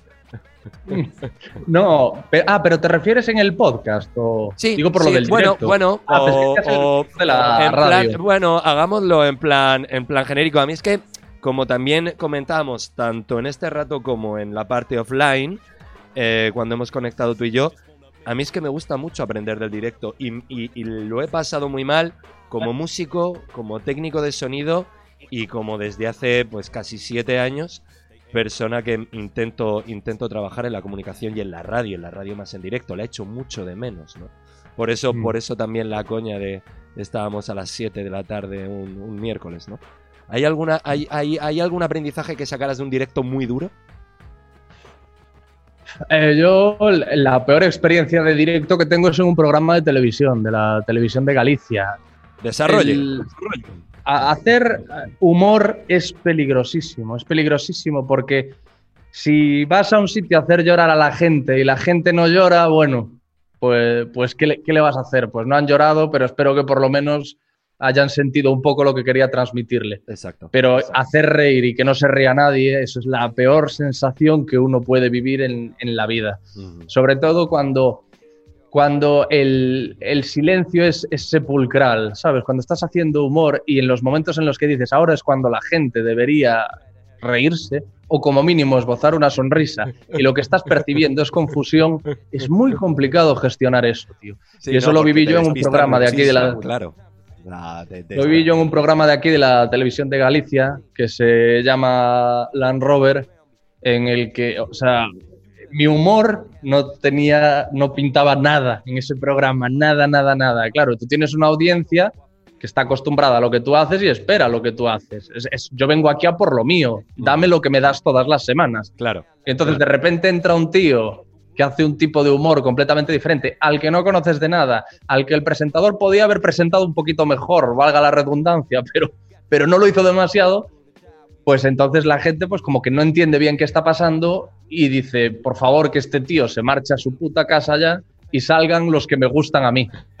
Entonces tuve que pasar por esa, por esa situación, fue bastante dura, pero em, sí he aprendido a, a entender que las cosas son, la mayoría son pasajeras.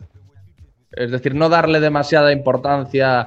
Es como si yo ahora acabo, que esto me pasa mucho, acabamos esta charla y me quedo pensando, Buah, lo he hecho como el culo, que eso es muy mío. Lo he hecho como el culo, no tenía que haber dicho esto, tenía que haber contado esto otro en lugar de esto, eh, me he trabado mucho, he hablado demasiado, eh, no sé qué, ta, ta, ta, ta, ta. Yo ahora sigo teniendo esos pensamientos, pero en la línea de lo que te decía, de aceptarse y de abrazar un poco la forma de ser que, que cada uno tiene, me explico a mí mismo, sabes que dentro de una semana no te vas a acordar No de te esto. vas a ¿no? acordar de esto, claro. Y es así, y es así. Nadie pasa por, joder, salvo que sea el ridículo más grande que te puedas imaginar. Imagínate que te- se te queda el micrófono abierto en un Sí, momento en el sí. que vuelves del, y, y dices una salvajada tan grande que eso también nos puede pasar, porque cuando estamos en confianza, yo siempre digo que no hablamos el mismo castellano con nuestros amigos que con el resto de la gente.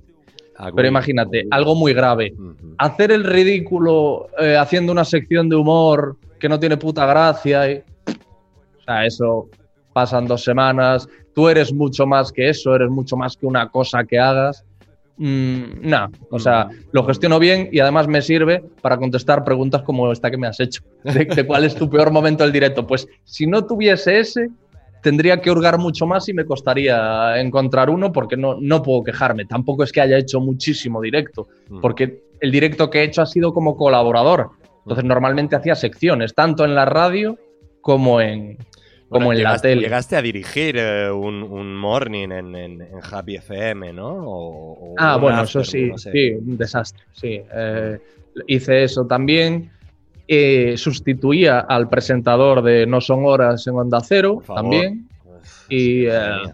Claro. Y a José Antonio Avellán, durante el verano, las vacaciones, la jungla la, hacía, la hacíamos Felipe de Luis, un compañero y yo. Y nos Ujú. turnábamos en la presentación. Era muy bueno porque teníamos. O sea, era como muy. Era un programa de radio, pero realmente eran dos colegas haciendo su- con sus tonterías, con su humor. Y decía, pues hoy lo presentas tú y mañana lo presento yo. Vale, vale, pues venga. Todo muy ecuánime y, y- y me lo pasé muy bien. La Eso verdad es, que creo que nunca me lo pasé tan bien haciendo radio como, como en aquel momento. Y mira que estábamos puteados, ¿eh? te hablo de agosto en Madrid, sudando litros allí metidos en- desde las 7 de la mañana en un estudio de radio, mientras el resto de la gente estaba en la playa Exacto. con su heladito en la Con mano. uno de producción, Y- si pero- eso, si no lo hacías todo tú, ¿no? Sí. Claro. No, con el técnico, con el técnico, pero lo, pasaba- mía, lo tres, pasábamos muy bien. ¿Cuántas horas bien. de radio hacíais en, en, en, en esas temporadas de Pues verano? debíamos- Solo tres debíamos- personas, madre mía, por favor. Debíamos de ir de 7 de, de la mañana a, a 11, o, creo. De 7 de la mañana a 11, Guau, guau. me Y- parece. Y, hablando, y hablando, hablando de la radio, porque mm, también, eh, bueno, tienes, eres, eres una figura importante dentro de la comunidad del podcast en España. Y yo tengo, yo tengo un amigo, más, eh, un amigo, un amigo que tiene un premio Ondas, que, que dice, los que estamos ahora metiéndonos en podcast y estamos, eh, más que en podcast, perdón, a ver si me puedo expresar bien. Seguimos trabajando la, música en el mundo del podcast, que es difícil. Somos un poco los desamparados, y dejadme que lo, Sí. lo entrecomille. Somos un poco los desamparados de la radio. Y, y a mí me gusta mucho el poder comunicar, por tanto me vale cualquier cosa. Pero hay algo, hay, hay, hay algo que para mí me parece, o sea, es muy diferente, son dos mundos terriblemente diferentes. El, eh, lo que hablamos antes de, bueno, en nuestra actitud muy solitaria, el podcast es, es soledad, ¿no? A mí tú me dices podcast y yo te digo soledad. Y tú me dices radio y te digo compañerismo, ¿no? ¿Qué te, qué, qué te, qué te ha enseñado eh, tu paso por la radio? Y además, como acabas de expresar, eh, los mejores momentos de la, de, de- que tuve en la radio ¿sabes? fueron en verano, eh, sustituyendo un grande. ¿Con qué, con qué, con qué te quedas? ¿Qué- qué- ¿Por qué gana el podcast? O, pregunta, ¿gana el podcast con respecto a la radio en la experiencia de, de Alex Fidalgo? Uf, yo no soy el adecuado para, para hacer una competición porque yo estoy enamoradísimo de la radio. Yo soy un loco de la radio. Amo la radio con toda mi alma. Y seguramente si hubiese encontrado mi sitio en la radio en su momento, lo que tú digas no existiría. Es, más que probable. Sí. Yo, yo Sí. era... Yo soy un enamorado de la radio y era muy feliz haciendo radio. Mm. Entonces no, no me atrevería. A mí me gusta decir que son eh, complementarios. Y yo creo que lo que he aprendido de la radio es precisamente, más que de la radio, de hacer directo en la radio, Ajá. es la, la improvisación. Porque además yo he trabajado con, con auténticos monstruos en ese campo que si no dominas la improvisación estás vendido. Total. Como son el Monaguillo y Arturo González Campos en la parroquia y José Antonio Avellán. O sea, so- nunca sabes por dónde van a salir. Y tienes que tener cintura, tienes que seguirles el juego, no puedes quedarte callado, no puedes quedarte vendido. Entonces, sobre todo con, con estas tres personas he aprendido mucho eso, que indudablemente el podcast que hago ahora, si no tienes capacidad de improvisación, olvídate, porque yo no llevo guion. Claro. Claro. Entonces, claro. Claro, es- pero- es- pero- y eso ya te digo. La realidad de la radio actual en nuestro país es, eh, es, es un gris tirando a negro mm, complicado, complicado. Y, y me quiero preguntar, yo es que Pero gris tirando a negro, ¿te refieres a? A, la situación actual de la radio, o sea, yo también he caído a, hacer, o sea, yo también no me he visto en otra que hacer podcast, Para vengo de la radio y, te refieres, te refieres para los profesionales, para Claro, la gente que trabaja. Claro, claro. O sea, eso, esto que decía un poco los desamparados, los olvidados de la radio, Sí, sí, sí, sí, ¿vale? Entonces, ha llegado el podcast. Pero claro, por otro lado, me vienen un montón de pensamientos contradictorios porque soy, o sea, estoy totalmente de acuerdo con, con aquello que decía Gabilondo, de que la radio no va a morir nunca. De que dame, dame, dame 10 minutos mirando por una ventana en el lugar de la historia que me pongas, que en 10 minutos con un papel y un boli te desarrollo que tiene que estar pasando en la radio, ¿no? Pero claro, me pregunto, si no tenemos lugar, el futuro, el futuro era, era este, el futuro era que nos tuviéramos que buscar tanto las, las castañas nosotros solos, el que tuviéramos que experimentar esta soledad, seguir, o sea, si la propia, la propia realidad de, de- de la sociedad en la cual nos vemos insertos nos está todo el rato empujando hacia la soledad. Y estos formatos que se está inven- inve- inventando el mundo del podcasting también nos están empujando hacia la soledad. Por tanto, el futuro es esto, porque si es así, yo, yo, yo no quiero estar. Mm. Eh, esto es No sé antropología. si me, no sé si me he liado mucho.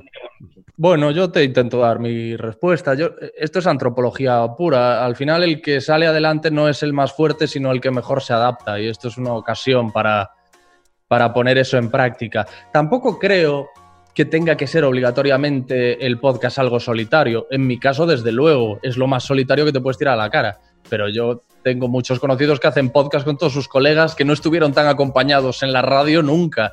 ¿sabes? Porque al final, al final en lo- los medios de comunicación eh, ten en cuenta, precisamente como tú dices, que es la cosa gris tirando a, a- a negro en los medios de comunicación, estás un poco solo también, ¿eh? Es decir, eh, tienes compañeros y tal, pero sabes que eso es la selva.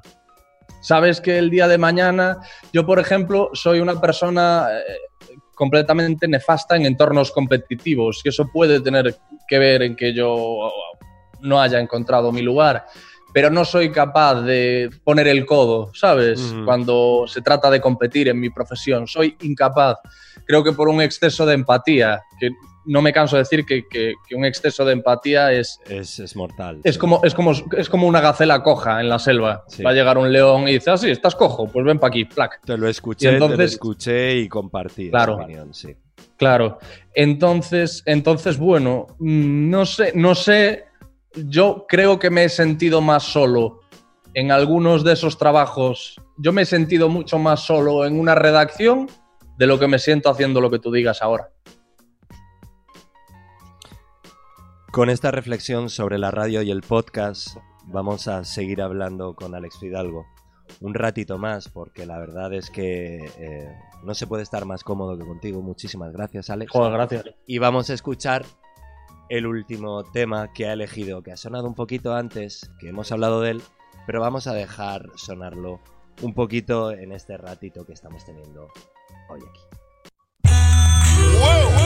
I and like back and forth because uh, this is what you thought it wasn't. It means the brothers representing the 30 dozen. I be the FO, the double G. And check out my man, Slim Shady, brain dead like Jim Brady. I'm a M80, you little like that Kim lady. I'm buzzing, dirty dozen, naughty rotten rhymer. Cursing that you play is worse than Marty Schottenheimer. You whacking in the motherfucker you bitch your style from. You ain't gonna sell two copies if you press a double album. Admit it, fuck it. While we coming out in the open, I'm doing acid, crack, smack, coke, and smoking dope then. My name is Marshall Mathers, I'm an alcoholic. I'm Marshall. I have a disease and they don't know what to call it. Better hide your wallet, cause I'm coming up quick to strip your cash. Bought a ticket to your concert to come and whip your ass. Bitch, I'm coming out swinging so fast that'll make your eyes spin. You getting knocked the fuck out like Mike Tyson. The proof is in the pudding. This that's the Sean Holman. I'll slit your motherfucking throat worse than Ron Goldman. So when you see me on your block with two blocks screaming fuck the world like Tupac, I just don't give a fuck. Talking that shit behind my back, dirty Mac, and telling your boys that I'm on crack. I just don't give a fuck. So put my tape back on the rack. Go run and tell your friends my shit is whack. I just don't give a fuck. But see me on the street and duck. Cause you gon' get stuck, stolen, snuck. Cause I just don't give a fuck. I'm nicer than Pete, but I'm on a search to crush a milk bone. I'm everlasting. I melt vanilla ice like silicone. I'm ill enough to just straight up dish you for no reason. I'm cold in it's no season when it's 20 below freezing. Fíjate que yo eh, te quería preguntar también por el Alex Fidalgo rapero. Y he pensado, ahora mientras sonaba todo esto, que el que quiera conocerlo, que investigue por internet, porque me has dejado totalmente tumbado con esta última reflexión que, que nos, has, que nos has dejado. Con respecto a la ambición, con respecto a la competitividad. Y me gustaría preguntarte si, claro, eh, ahora la pregunta eh, torna de otro color. ¿Estás cerca como, como inquieto, como curioso? ¿Estás cerca de, de lo que soñabas o, o te queda muchísimo, Alex? Pero hablamos de ambición. Sí, Realmente la, mm, eh, en lo que respecta a ambición profesional estoy satisfecho. Estoy satisfecho. Creo que estoy en el sitio en el que tengo que estar y, y no puedo evitar decirte que, que para mí era importante sentirme reconocido por mis compañeros. Hay, como todo artista, quiero añadir. Claro, es que cada, cada. Muchas veces hablo de, de cuál es la definición de éxito, porque cada uno tiene la suya. Total. Y para mí, la definición de éxito, yo sé que es, que es muy, muy poco espiritual, es muy poco aplaudible, plausible, es- pero para mí el éxito es eh, ser reconocido por la gente de tu profesión. A mí me parece que cuando, cuando tus compañeros de profesión dicen, oye, eres bueno haciendo, eres un buen comunicador, para mí eso es éxito, ¿sabes? Y, y en ese sentido yo me siento exitoso.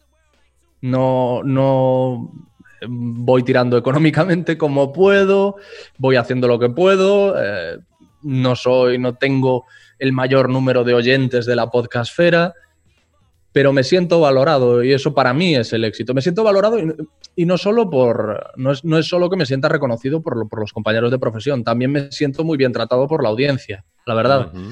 Incluso cuando, no está, cuando están en desacuerdo con el, con el entrevistado, como, como ha pasado recientemente, que no les ha gustado que, que vuelva a tener en el programa a Sánchez Dragó, aún así son súper respetuosos conmigo, son súper respetuosos. Está el, en los comentarios de iVox llenos de... O sea, en cuestión de horas había 40 comentarios y, y son siempre dejando claro de no me gusta este entrevistado, pero". pero tu trabajo... Y es, joder, no es normal, ¿sabes? Gente tan empática, gente tan... No sé, eh, a mí es una cosa que me sorprende mucho, porque luego hay otros oyentes que son destroyer, hay otros programas. Yo tengo compañeros que han tenido que desactivar los comentarios de sus podcasts, porque tenían muchísimos trolls, les daba a la mínima, y a mí la verdad me tratan muy bien. Entonces, con esas dos cosas juntas, yo mm, siento que, que- que ahora mismo tengo éxito. Luego, ambición de otro tipo. Yo, por ejemplo, claro, a mí me gustaría tener una seguridad, una estabilidad, y eso no lo tengo. Y eso no lo tengo. O ¿Y sea, crees que está ya- cerca esa, esa seguridad en el mundo del podcast? Para algunos quizá, para mí yo no, por ahora no lo veo, no lo veo. Veo que me salen muchas cosas, eh, muchas ofertas y cosas, pero esporádicas. de, Mm. estamos pensando en hacer esto, estamos pensando en hacer esta otra cosa. eh, luego, bueno, una cosa que a mí me pasa mucho es que a mí casi todas las semanas me escribe alguien con una idea maravillosa que luego no llega a ninguna parte. Te hablo de productoras de televisión que me escriben, estamos pensando en hacer esto. Te hablo de, de- de- de marcas que me escriben, queremos que hagas un podcast de no sé qué, y al final no, no salen adelante la mayoría, pero ahí también yo, mi forma de ser me ayuda porque no, no soy una persona que se ilusione fácilmente, ¿sabes? Yo dejo las cosas ahí y digo, pues ya pasará. Incluso muchas veces me olvido y vuelven a contactar conmigo y digo, hostia, es verdad. Eso me pasa mucho y, y me alegro, me viene mejor. Para, es- para mi higiene mental es mejor ser así. Hablando de higiene mental y de Sánchez Dragó, yo te quiero hacer un regalo. Porque en el- la, primera, en la primera conversación que tuviste con, con, este, con este caballero que genera tanta discrepancia, a mí, a mí me han gustado mucho esos episodios particularmente. Me alegro mucho. Eh, decías que te generaba ansiedad pensar en la vejez. Y de ahí os desbordasteis por un lugar maravilloso que, que, bueno, desde aquí recomiendo porque fue terriblemente enriquecedor. Pues yo, preparándome este encuentro, pasé por ahí de nuevo. Y, y fue una frase que me hizo, que me hizo quick. Dije, ah, mira tú. O sea, pero, pero ya está, o sea, me vino y con la misma se fue y seguí escuchando, pues con esa escucha atenta que estás, estás haciendo cosas, pero Mm. estás en, en esa conversación. Por la noche me acosté y eh, estoy intentando em, revivir el buen hábito, que también lo comentabas con él, de, de leer, que la persona nace lectora o no. Y bueno, pues yo estoy, yo estoy queriendo quitarme las series y leer más. ¿Vale? Ajá. Porque yo siempre he dicho a todos mis amigos que son todos muy, muy cinéfilos, yo decía, claro, es que, chicos, yo no sé de cine porque yo el tiempo que vosotros le dedicáis al cine, yo se lo dedico a la música. Claro. Pero bueno, en ese momento y me pareció algo, algo muy mágico, algo que pues a mí esas cosas me, realmente me emocionan y me, y, y me dan un sentido a todo. Porque yo me estoy leyendo este libro, que son, para la gente que no nos está viendo, son Las Horas Cantadas, es la biografía de Gilles Scott Heron, que además me lo regaló un amigo y lo introdujo otro amigo, me lo regaló Aaron Saez de Barry Brava, que también me gustaría hablar de ello porque vi- un videobook tuyo con la canción de No Gires. Y yo tengo una historia muy bonita con la gente de Barry Brava. Es más, hace dos episodios de estos Brownie cerquita entrevisté a Oscar Ferrer, compositor y cantante de Barry Brava. Y con Pues pido perdón por, por mancillar su, su canción. No, no, no, no, es- seguro que estarían encantados. Seguro que les encantarían tus podcasts. Es más, ojalá que con esto Pues ojalá. encuentren ese lugar de, de conexión. Pues este libro me lo regaló el otro compositor y teclista con el cual yo tengo una banda y también un programa de radio. Y por otro lado, la introducción es de Jesús Bombín, que la gente que esté familiarizada con la radio lo, lo conocerá bien, es un locutor de Radio 3. Pues estaba leyendo, os pongo un poquito en situación, intentando ser lo más breve posible. Gilles Cockheron estaba empezando su gira con eh, Stevie Wonder. Estaba en Texas, venía de una prueba de producción para un canal de televisión gordísimo allí en Texas. Y, y bueno, se estaba quejando de la particularidad de los tejanos. Y esto y lo otro. Llegó al hotel muy tarde, eh, quería cenar algo, no había nada abierto, llamó al servicio de habitaciones y como que relató una conversación muy loca con la, la persona que le atendió pues en recepción o cualquier cosa total. Decía que, bueno, no se enteraba de nada, que le preguntaba cosas absurdas, él solo quería cenar. Y, y todo terminó y es cuando me hizo quick. Leo el último párrafo, dice, se ofreció a volver a leerme lo que le había pedido. Pero le dije que ya estaba en la treintena y que no, creerí- y que no creía que me quedara tanta vida como para eso. Conecté muy rápido ambas cosas. Eh, porque bueno, tú y yo más o menos compartimos generación. Y, simplemente te lo- lo quería, lo quería compartir en este momento contigo. Y te quería preguntar por qué te genera tanta ansiedad. Y, y cuál es tu lugar también con respecto. Bueno, por ahí, porque si no me lío entre, entre preguntas. ¿Por qué te genera tanta ansiedad pensar en la vejez? Y, y cuánto con esta, conectas con estas frases. Que repito, ya estaba en la treintena y no creía que me quedara tanta vida como para eso. Fíjate que, que hablo mucho de, de este tema, de la ansiedad por la vejez, y aún no sé explicarlo bien. Pero es como que me da, me da la sensación de que, de que las personas se marchitan, ¿no? Y eso eh, me, me- me preocupa mm, marchitarme yo, pero llevo peor ver cómo otras personas se marchitan. Yo, por ejemplo, a mí hay una cosa que me da mucha pena y es, y es, es ver mayores a la gente a la que yo seguía. Po- Pongamos un ejemplo. Ya te digo que ya me he bajado del vagón, pero Eminem, ver a Eminem, que, que Eminem se conserva de puta madre, no es el mejor ejemplo de todos, pero ver a Eminem, por ejemplo, viejo, por ponerte un ejemplo así más, más banal, y luego la gente cercana a ti, no, no te gusta, es un recordatorio de que todo es efímero, de que, de que estamos de paso, de que a veces, yo no sé si tienes esos momentos en los que dices, bueno, es que eso, claro, estamos hablando de momentos anímicos horribles en los que dices, ¿para qué voy a hacer nada si me voy a morir? ¿No? ¿Para qué voy a hacer nada si esto, esto es un viaje? eh, no me voy a matar, no voy a...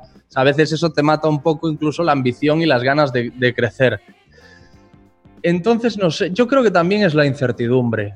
Es, es la, la incertidumbre ante el futuro, ante lo que te espera. eh, se puede envejecer bien, se puede envejecer mal. eh, es que es lo que te digo, tío. No, no sé explicarlo bien todavía. No hago más.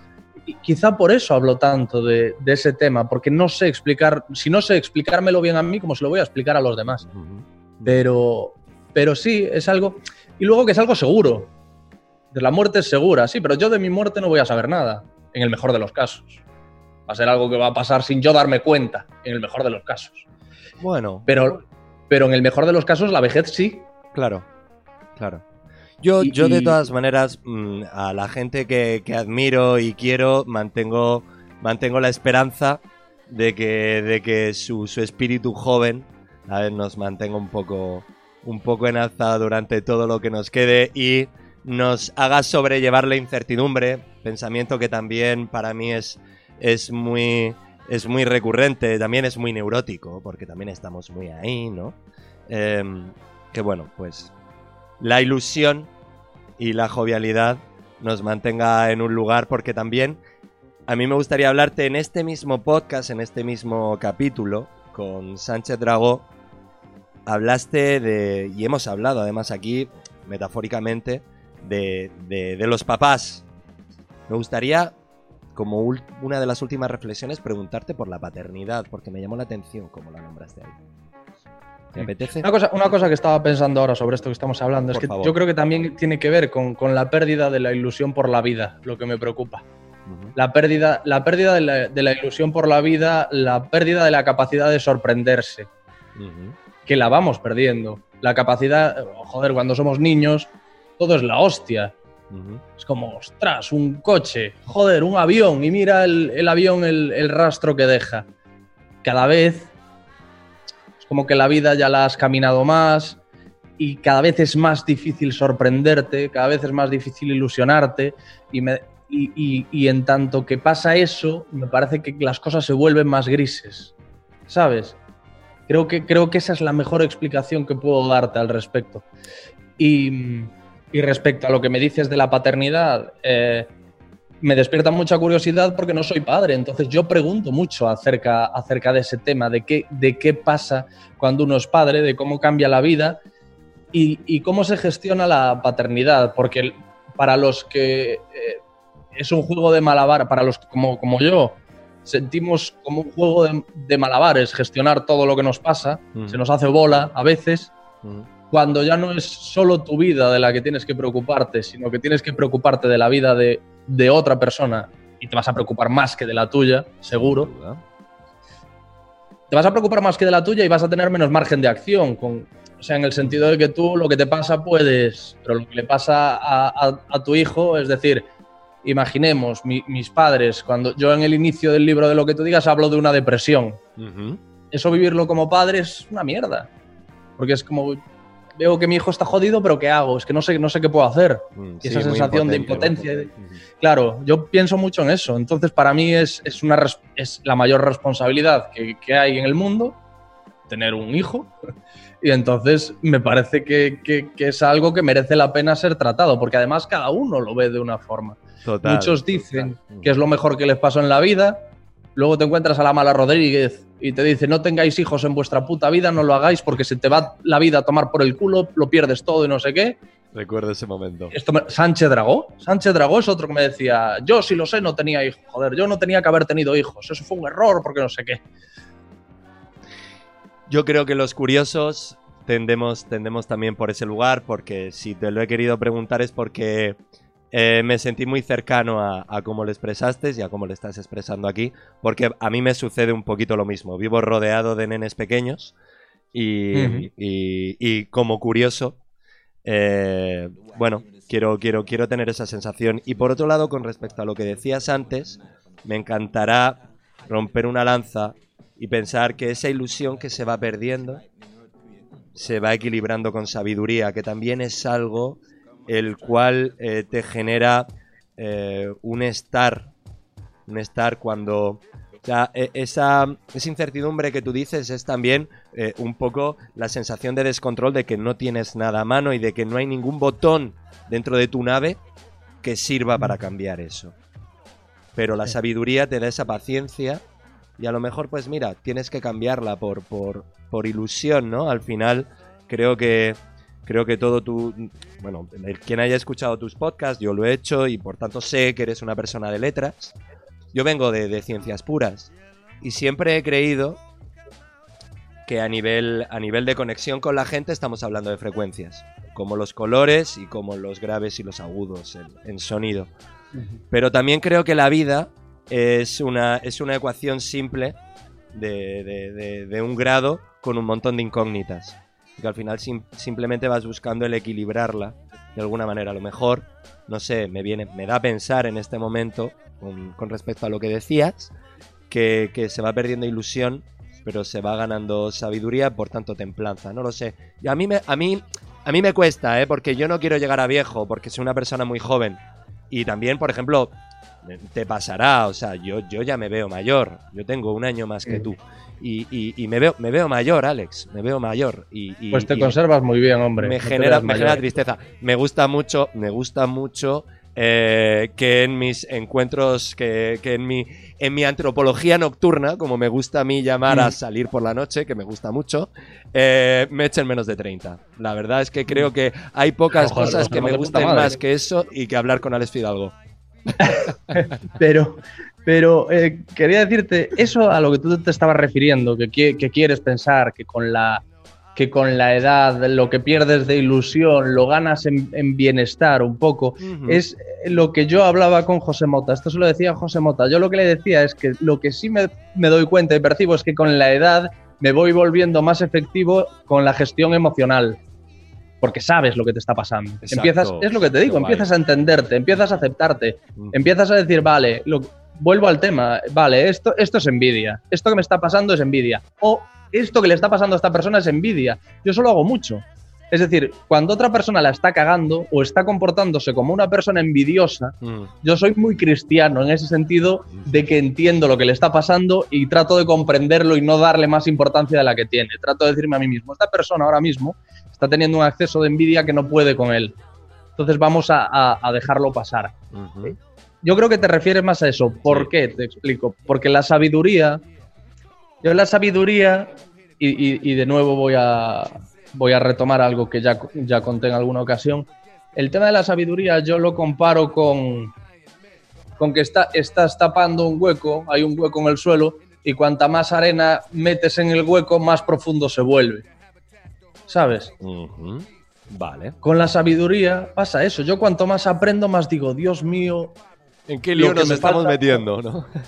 Claro, joder, o sea, es como, eh, es como, eh, imagínate, lees un libro, tú nunca has leído, imagínate que nunca has leído nada sobre neurociencia. Ajá. La primera vez que lees algo sobre neurociencia dices, me cago en la puta el cerebro. No sabemos nada. No sabemos nada del cerebro, mierda. Ostras, no sé nada, nada, nada, no sé cómo funciona esto, tal. Luego sigues leyendo sobre neurociencia y te enteras de todo lo que pasa en el córtex prefrontal. Y dices, me cago en la... O sea, solo en el córtex prefrontal, de las 40.000 cosas que hay en el cerebro, solo en el córtex prefrontal eh, pasa esto. Luego el lóbulo temporal, joder, ¿sabes? O sea, es como, es lo que te va- digo. claro, claro, Vas claro, echando y dices, coges la pala, La pala. y coges el primer libro de neurociencia que lees y lo echas en el, en el hueco. Y dices, pero joder, esto, esto es más profundo de lo que yo creía, me cago en la puta. Coges otro, lo echas, joder, pero mucho más. Y es así. Entonces la sabiduría no creo yo que yo por lo menos llegue un momento en el que me considere sabio. También Todo te lo lo, voy a comprar, ¿eh? También te lo voy a comprar. Me quedo con, me quedo con mi idea, mi idea de ingeniero loco, pero, pero sin duda, sin duda estoy, estoy muy de acuerdo y al final creo que eso es un poco también la, la, la magia de todo esto. O sea, la verdad es que no. Por lo menos yo con la edad puedo decir algo con certeza. Y es que, con respecto a lo que estamos hablando, no me preocupa. No me preocupa. No me preocupa. Y hablando de sabiduría y queriendo que esto sea empiece a sonar a, a cierre, porque llevamos un rato largo, nos Sí. hemos saltado también un poco la temporalidad de Brownie cerquita, aunque no la temporalidad de, de lo que tú digas. Eh, hablando de sabiduría y de un poco en la era en la que estamos viviendo, con tanta información y tú como curioso patológico que eres, ¿cómo haces? ¿Estás consiguiendo con los años aplicar mejor tus prioridades, eh, tus filtros? Porque claro, detrás de una persona que decide montar un podcast simplemente porque, porque quiere aprender de más cosas, claro, o sea, debe, debe, debe de haber al- algún lugar en el cual dices, vale, mm, filtro, prioridad, tienes que tener todos esos botones, los tienes que tener encendidos. ¿Cómo trabajas contigo mismo para generar eso? Porque a mí me cuesta mucho generar prioridades, sobre todo en este mundo sobreinformado en el que vivimos. Pero prioridades, eh, ¿a qué te refieres? Perdona. Eh, vitales, eh, de prioridades de lo primero. No, no, fíjate, yo como curioso, eh, quiero escuchar eh, eh, y como persona que, bueno, también he hecho mucha terapia, que me interesa mucho el mundo de la psicología. Eh, de repente mm, conozco lo que tú digas, pero también de repente escucho a Molo en, lo- en- en Entiende tu En Entiende tu mente, a mi amigo y me- Molo, sí. Claro, y me vuelvo loco, ¿no? O sea, y digo, eh, Dios mío. Entonces, hay muchos momentos en que me encuentro, me encuentro en, en un cruce de caminos en el cual no, no sé por dónde decantarme, o incluso cuando quiero tener un rato libre, ¿vale? Mm. Abro, abro cualquier red social o abro o simplemente Vale. enciendo el navegador. Digo, vale, voy a empezar por donde. Claro, me desborda tanto la información y como soy tan curioso, quiero saberlo todo, que no sé por dónde priorizar y no sé cuál es el primer gra- grado del Ya te filtro. entiendo. Ya te entiendo. Sí, ¿Cómo sí, yo tengo muchos Alex, tú, como problemas con eso. Sí, sí, sí. Tengo muchos problemas con eso porque, porque de, eh, eso se manifiesta muy bien en que cuando estoy leyendo un libro. Quiero empezar otro cuando todavía, no, he, cuando todavía no he llegado a la mitad del, del primero que estoy leyendo. Entonces, eso sí que, sí que es un problema y, y no, lo, no lo gestiono bien, porque tengo ahora mismo, estoy leyendo un libro sobre la memoria, sobre... eh, también tiene su rollo neurocientífico acerca de la memoria y los diversos no sé qué, estudios sí. que demuestran cómo funciona. Leí uno sobre el sueño. El del sueño sí que, lo, sí que me lo acabé, pero el de la memoria lo tengo ahora medio empantanado porque me ha dado la, ahora la cosa de, los, de, de la filosofía estoico, de Epícteto, de, de Marco Aurelio. Y mientras estaba con Epícteto y Ma- Marco Aurelio, me, me ha entrado el rollo otra vez con la religión y el budismo, que me despierta mucha curiosidad. Entonces me he puesto a mirar cosas de, Bandazos todo el rato. No acabamos Claro. nada. Claro, pero, pero bueno, pero tampoco, tampoco está mal. Te quiero decir, lo ideal es acabar, pero empezar es algo ya. Sí, sí, sí. empezar sí, a- sí, sí. Un acercamiento al budismo, oye, está bien, es mejor que nada. Claro. Un acercamiento a... Entonces yo, yo funciono un poco así, es como, es como si intelectualmente fuese picoteando. ¿Sabes? Claro, una mesa. Pero, de- pero "Ah, no te frustra el, el- el empezar una cosa y no terminarla, porque a- a- yo tengo que convivir mucho con esa frustración, por eso te preguntaba, te hacía esta Mm. pregunta al respecto, porque me vive un poco parecido a ti. O sea, yo eh, creo que tengo, o sea, eh, tengo, o sea, soy curioso hasta la enfermedad, ¿no? Y, y Mm. por otro lado, eh, eh, mis niveles de prioridad eh, no existen, son, son nulos. Entonces, eh, me pasaba mucho en, en los proyectos artísticos y ahora eh, como que es una de mis máximas. Lo consigo con esos proyectos, pero no lo consigo con mi propia inquietud e, inte- e intelectualidad. ¿no? O sea, no- Puedo picotear, pero si no cierro me frustro. sí. ¿Me explico? Sí, es, es, es frustrante, pero, pero realmente es que me olvido, ¿sabes? Eh, ahora hablando contigo me acuerdo de que de- dejé a medias tal libro. Pero, pero realmente no, no me llego a frustrar porque cuando salto a otro libro es porque no puedo contenerme. Vale. Es decir, estoy cumpliendo con un deseo.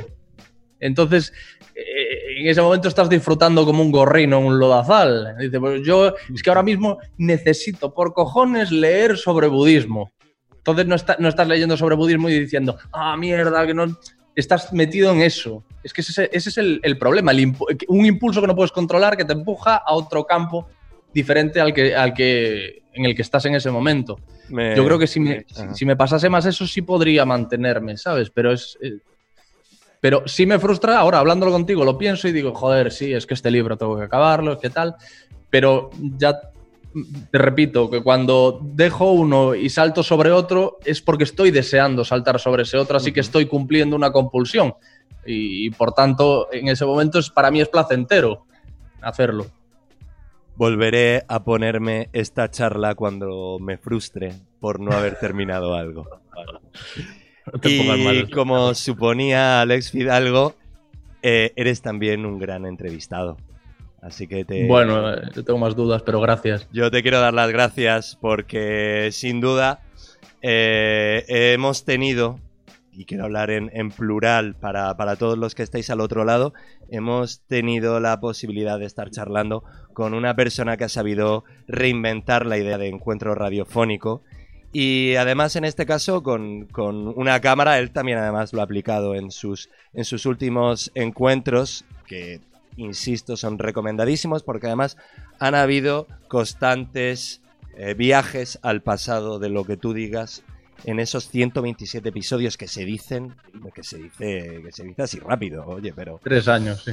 pero, pero ahí está, así que hemos conseguido, como él también hace y como gran referente de, de- mi persona y de este experimento que estoy realizando, conseguir otras respuestas. Así que te quiero dar las gracias, ha sido un auténtico gustazo y sobre todo que no paren esos proyectos, los que tú tienes en la cabeza, no los que vengan y sobre todo que intentemos luchar porque esa ilusión no se nos escape de las manos.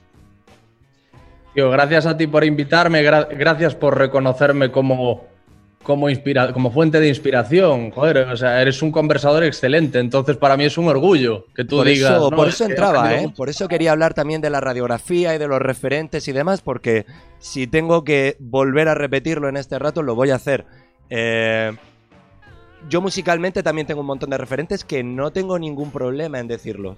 Bueno, pues a mí en el podcast conversacional tengo el gusto de tener por referente a una persona que me ha regalado casi dos horas de su tiempo y que además ha contribuido a seguir alimentando este bichito que se llama Brownie cerquita. Así que muchas gracias. Me, me ha encantado, me ha encantado. Ha sido una conversación súper enriquecedora. mm, Me lo he pasado muy bien. Para mí ha, sido un, un lo que tú digas al final. Eso lo he disfrutado mucho y, y te lo agradezco de verdad. Te agradezco que hayas pensado en mí, que hayas contado conmigo que- y que me hayas invitado y que también me hayas dejado entrar en esta casa tuya virtual durante un par de horas. Eso siempre lo digo, eso siempre lo digo, que todo el mundo que quiera tiene las llaves de esta casa. Entonces, Gracias, tío. hasta Gracias, me encantaría me encantaría también estar hablando con los que estáis allí al otro lado. Hasta aquí por hoy recuerda que es genial encontrarnos con vosotros en este experimento sin duda como ya hemos dicho, en esta conexión en directo, que también hemos hablado de las conexiones en directo que requieren mucha atención, que hay mucha interactuación, que hay mucho corazón en todo esto. Además, también vosotros formáis parte de ello interactuando por el chat, que muchas veces es más que inspirador. Hoy he sacado una preguntita de a Alex Fidalgo de lo que veía de soslayo en, en este chat. Recordad que si no estáis aquí nos podréis escuchar o ver cuando y como queráis en estas cuestiones de charlas a la carta que ha supuesto el podcasting en YouTube o en cualquier aplicación de podcast, la que más te guste de tu móvil. Y no me gustaría despedirme sin recordaros esa frase que suelo decir parafraseando unos grandes, que dicen aquello de que molar es fácil, ¿no? Molar mucho es fácil, pero que se entere la gente meh, ya es otra cosa, ¿verdad? Así que hay un gesto que os cuesta muy poquito y ayuda mucho, porque eso de la campanita, la suscripción, Venga chicos, ya está muy visto. Si esto os ha gustado, por favor, que se entere tu gente, que seguro que también disfruta con este ratito hecho desde el más absoluto corazón. También querría deciros que todo pasa y que mucho mejor con música. Así que, de corazón y con el corazón de esta persona que me ha acompañado, que me ha enseñado también un poquito a expresarme como estoy intentando hacerlo aquí delante de todos vosotros y vosotras, os quiero decir que no os falte de nada y menos música. Alex Fidalgo, un abrazo muy fuerte, muchísimas gracias por todo. Nos vemos en la siguiente. Chao.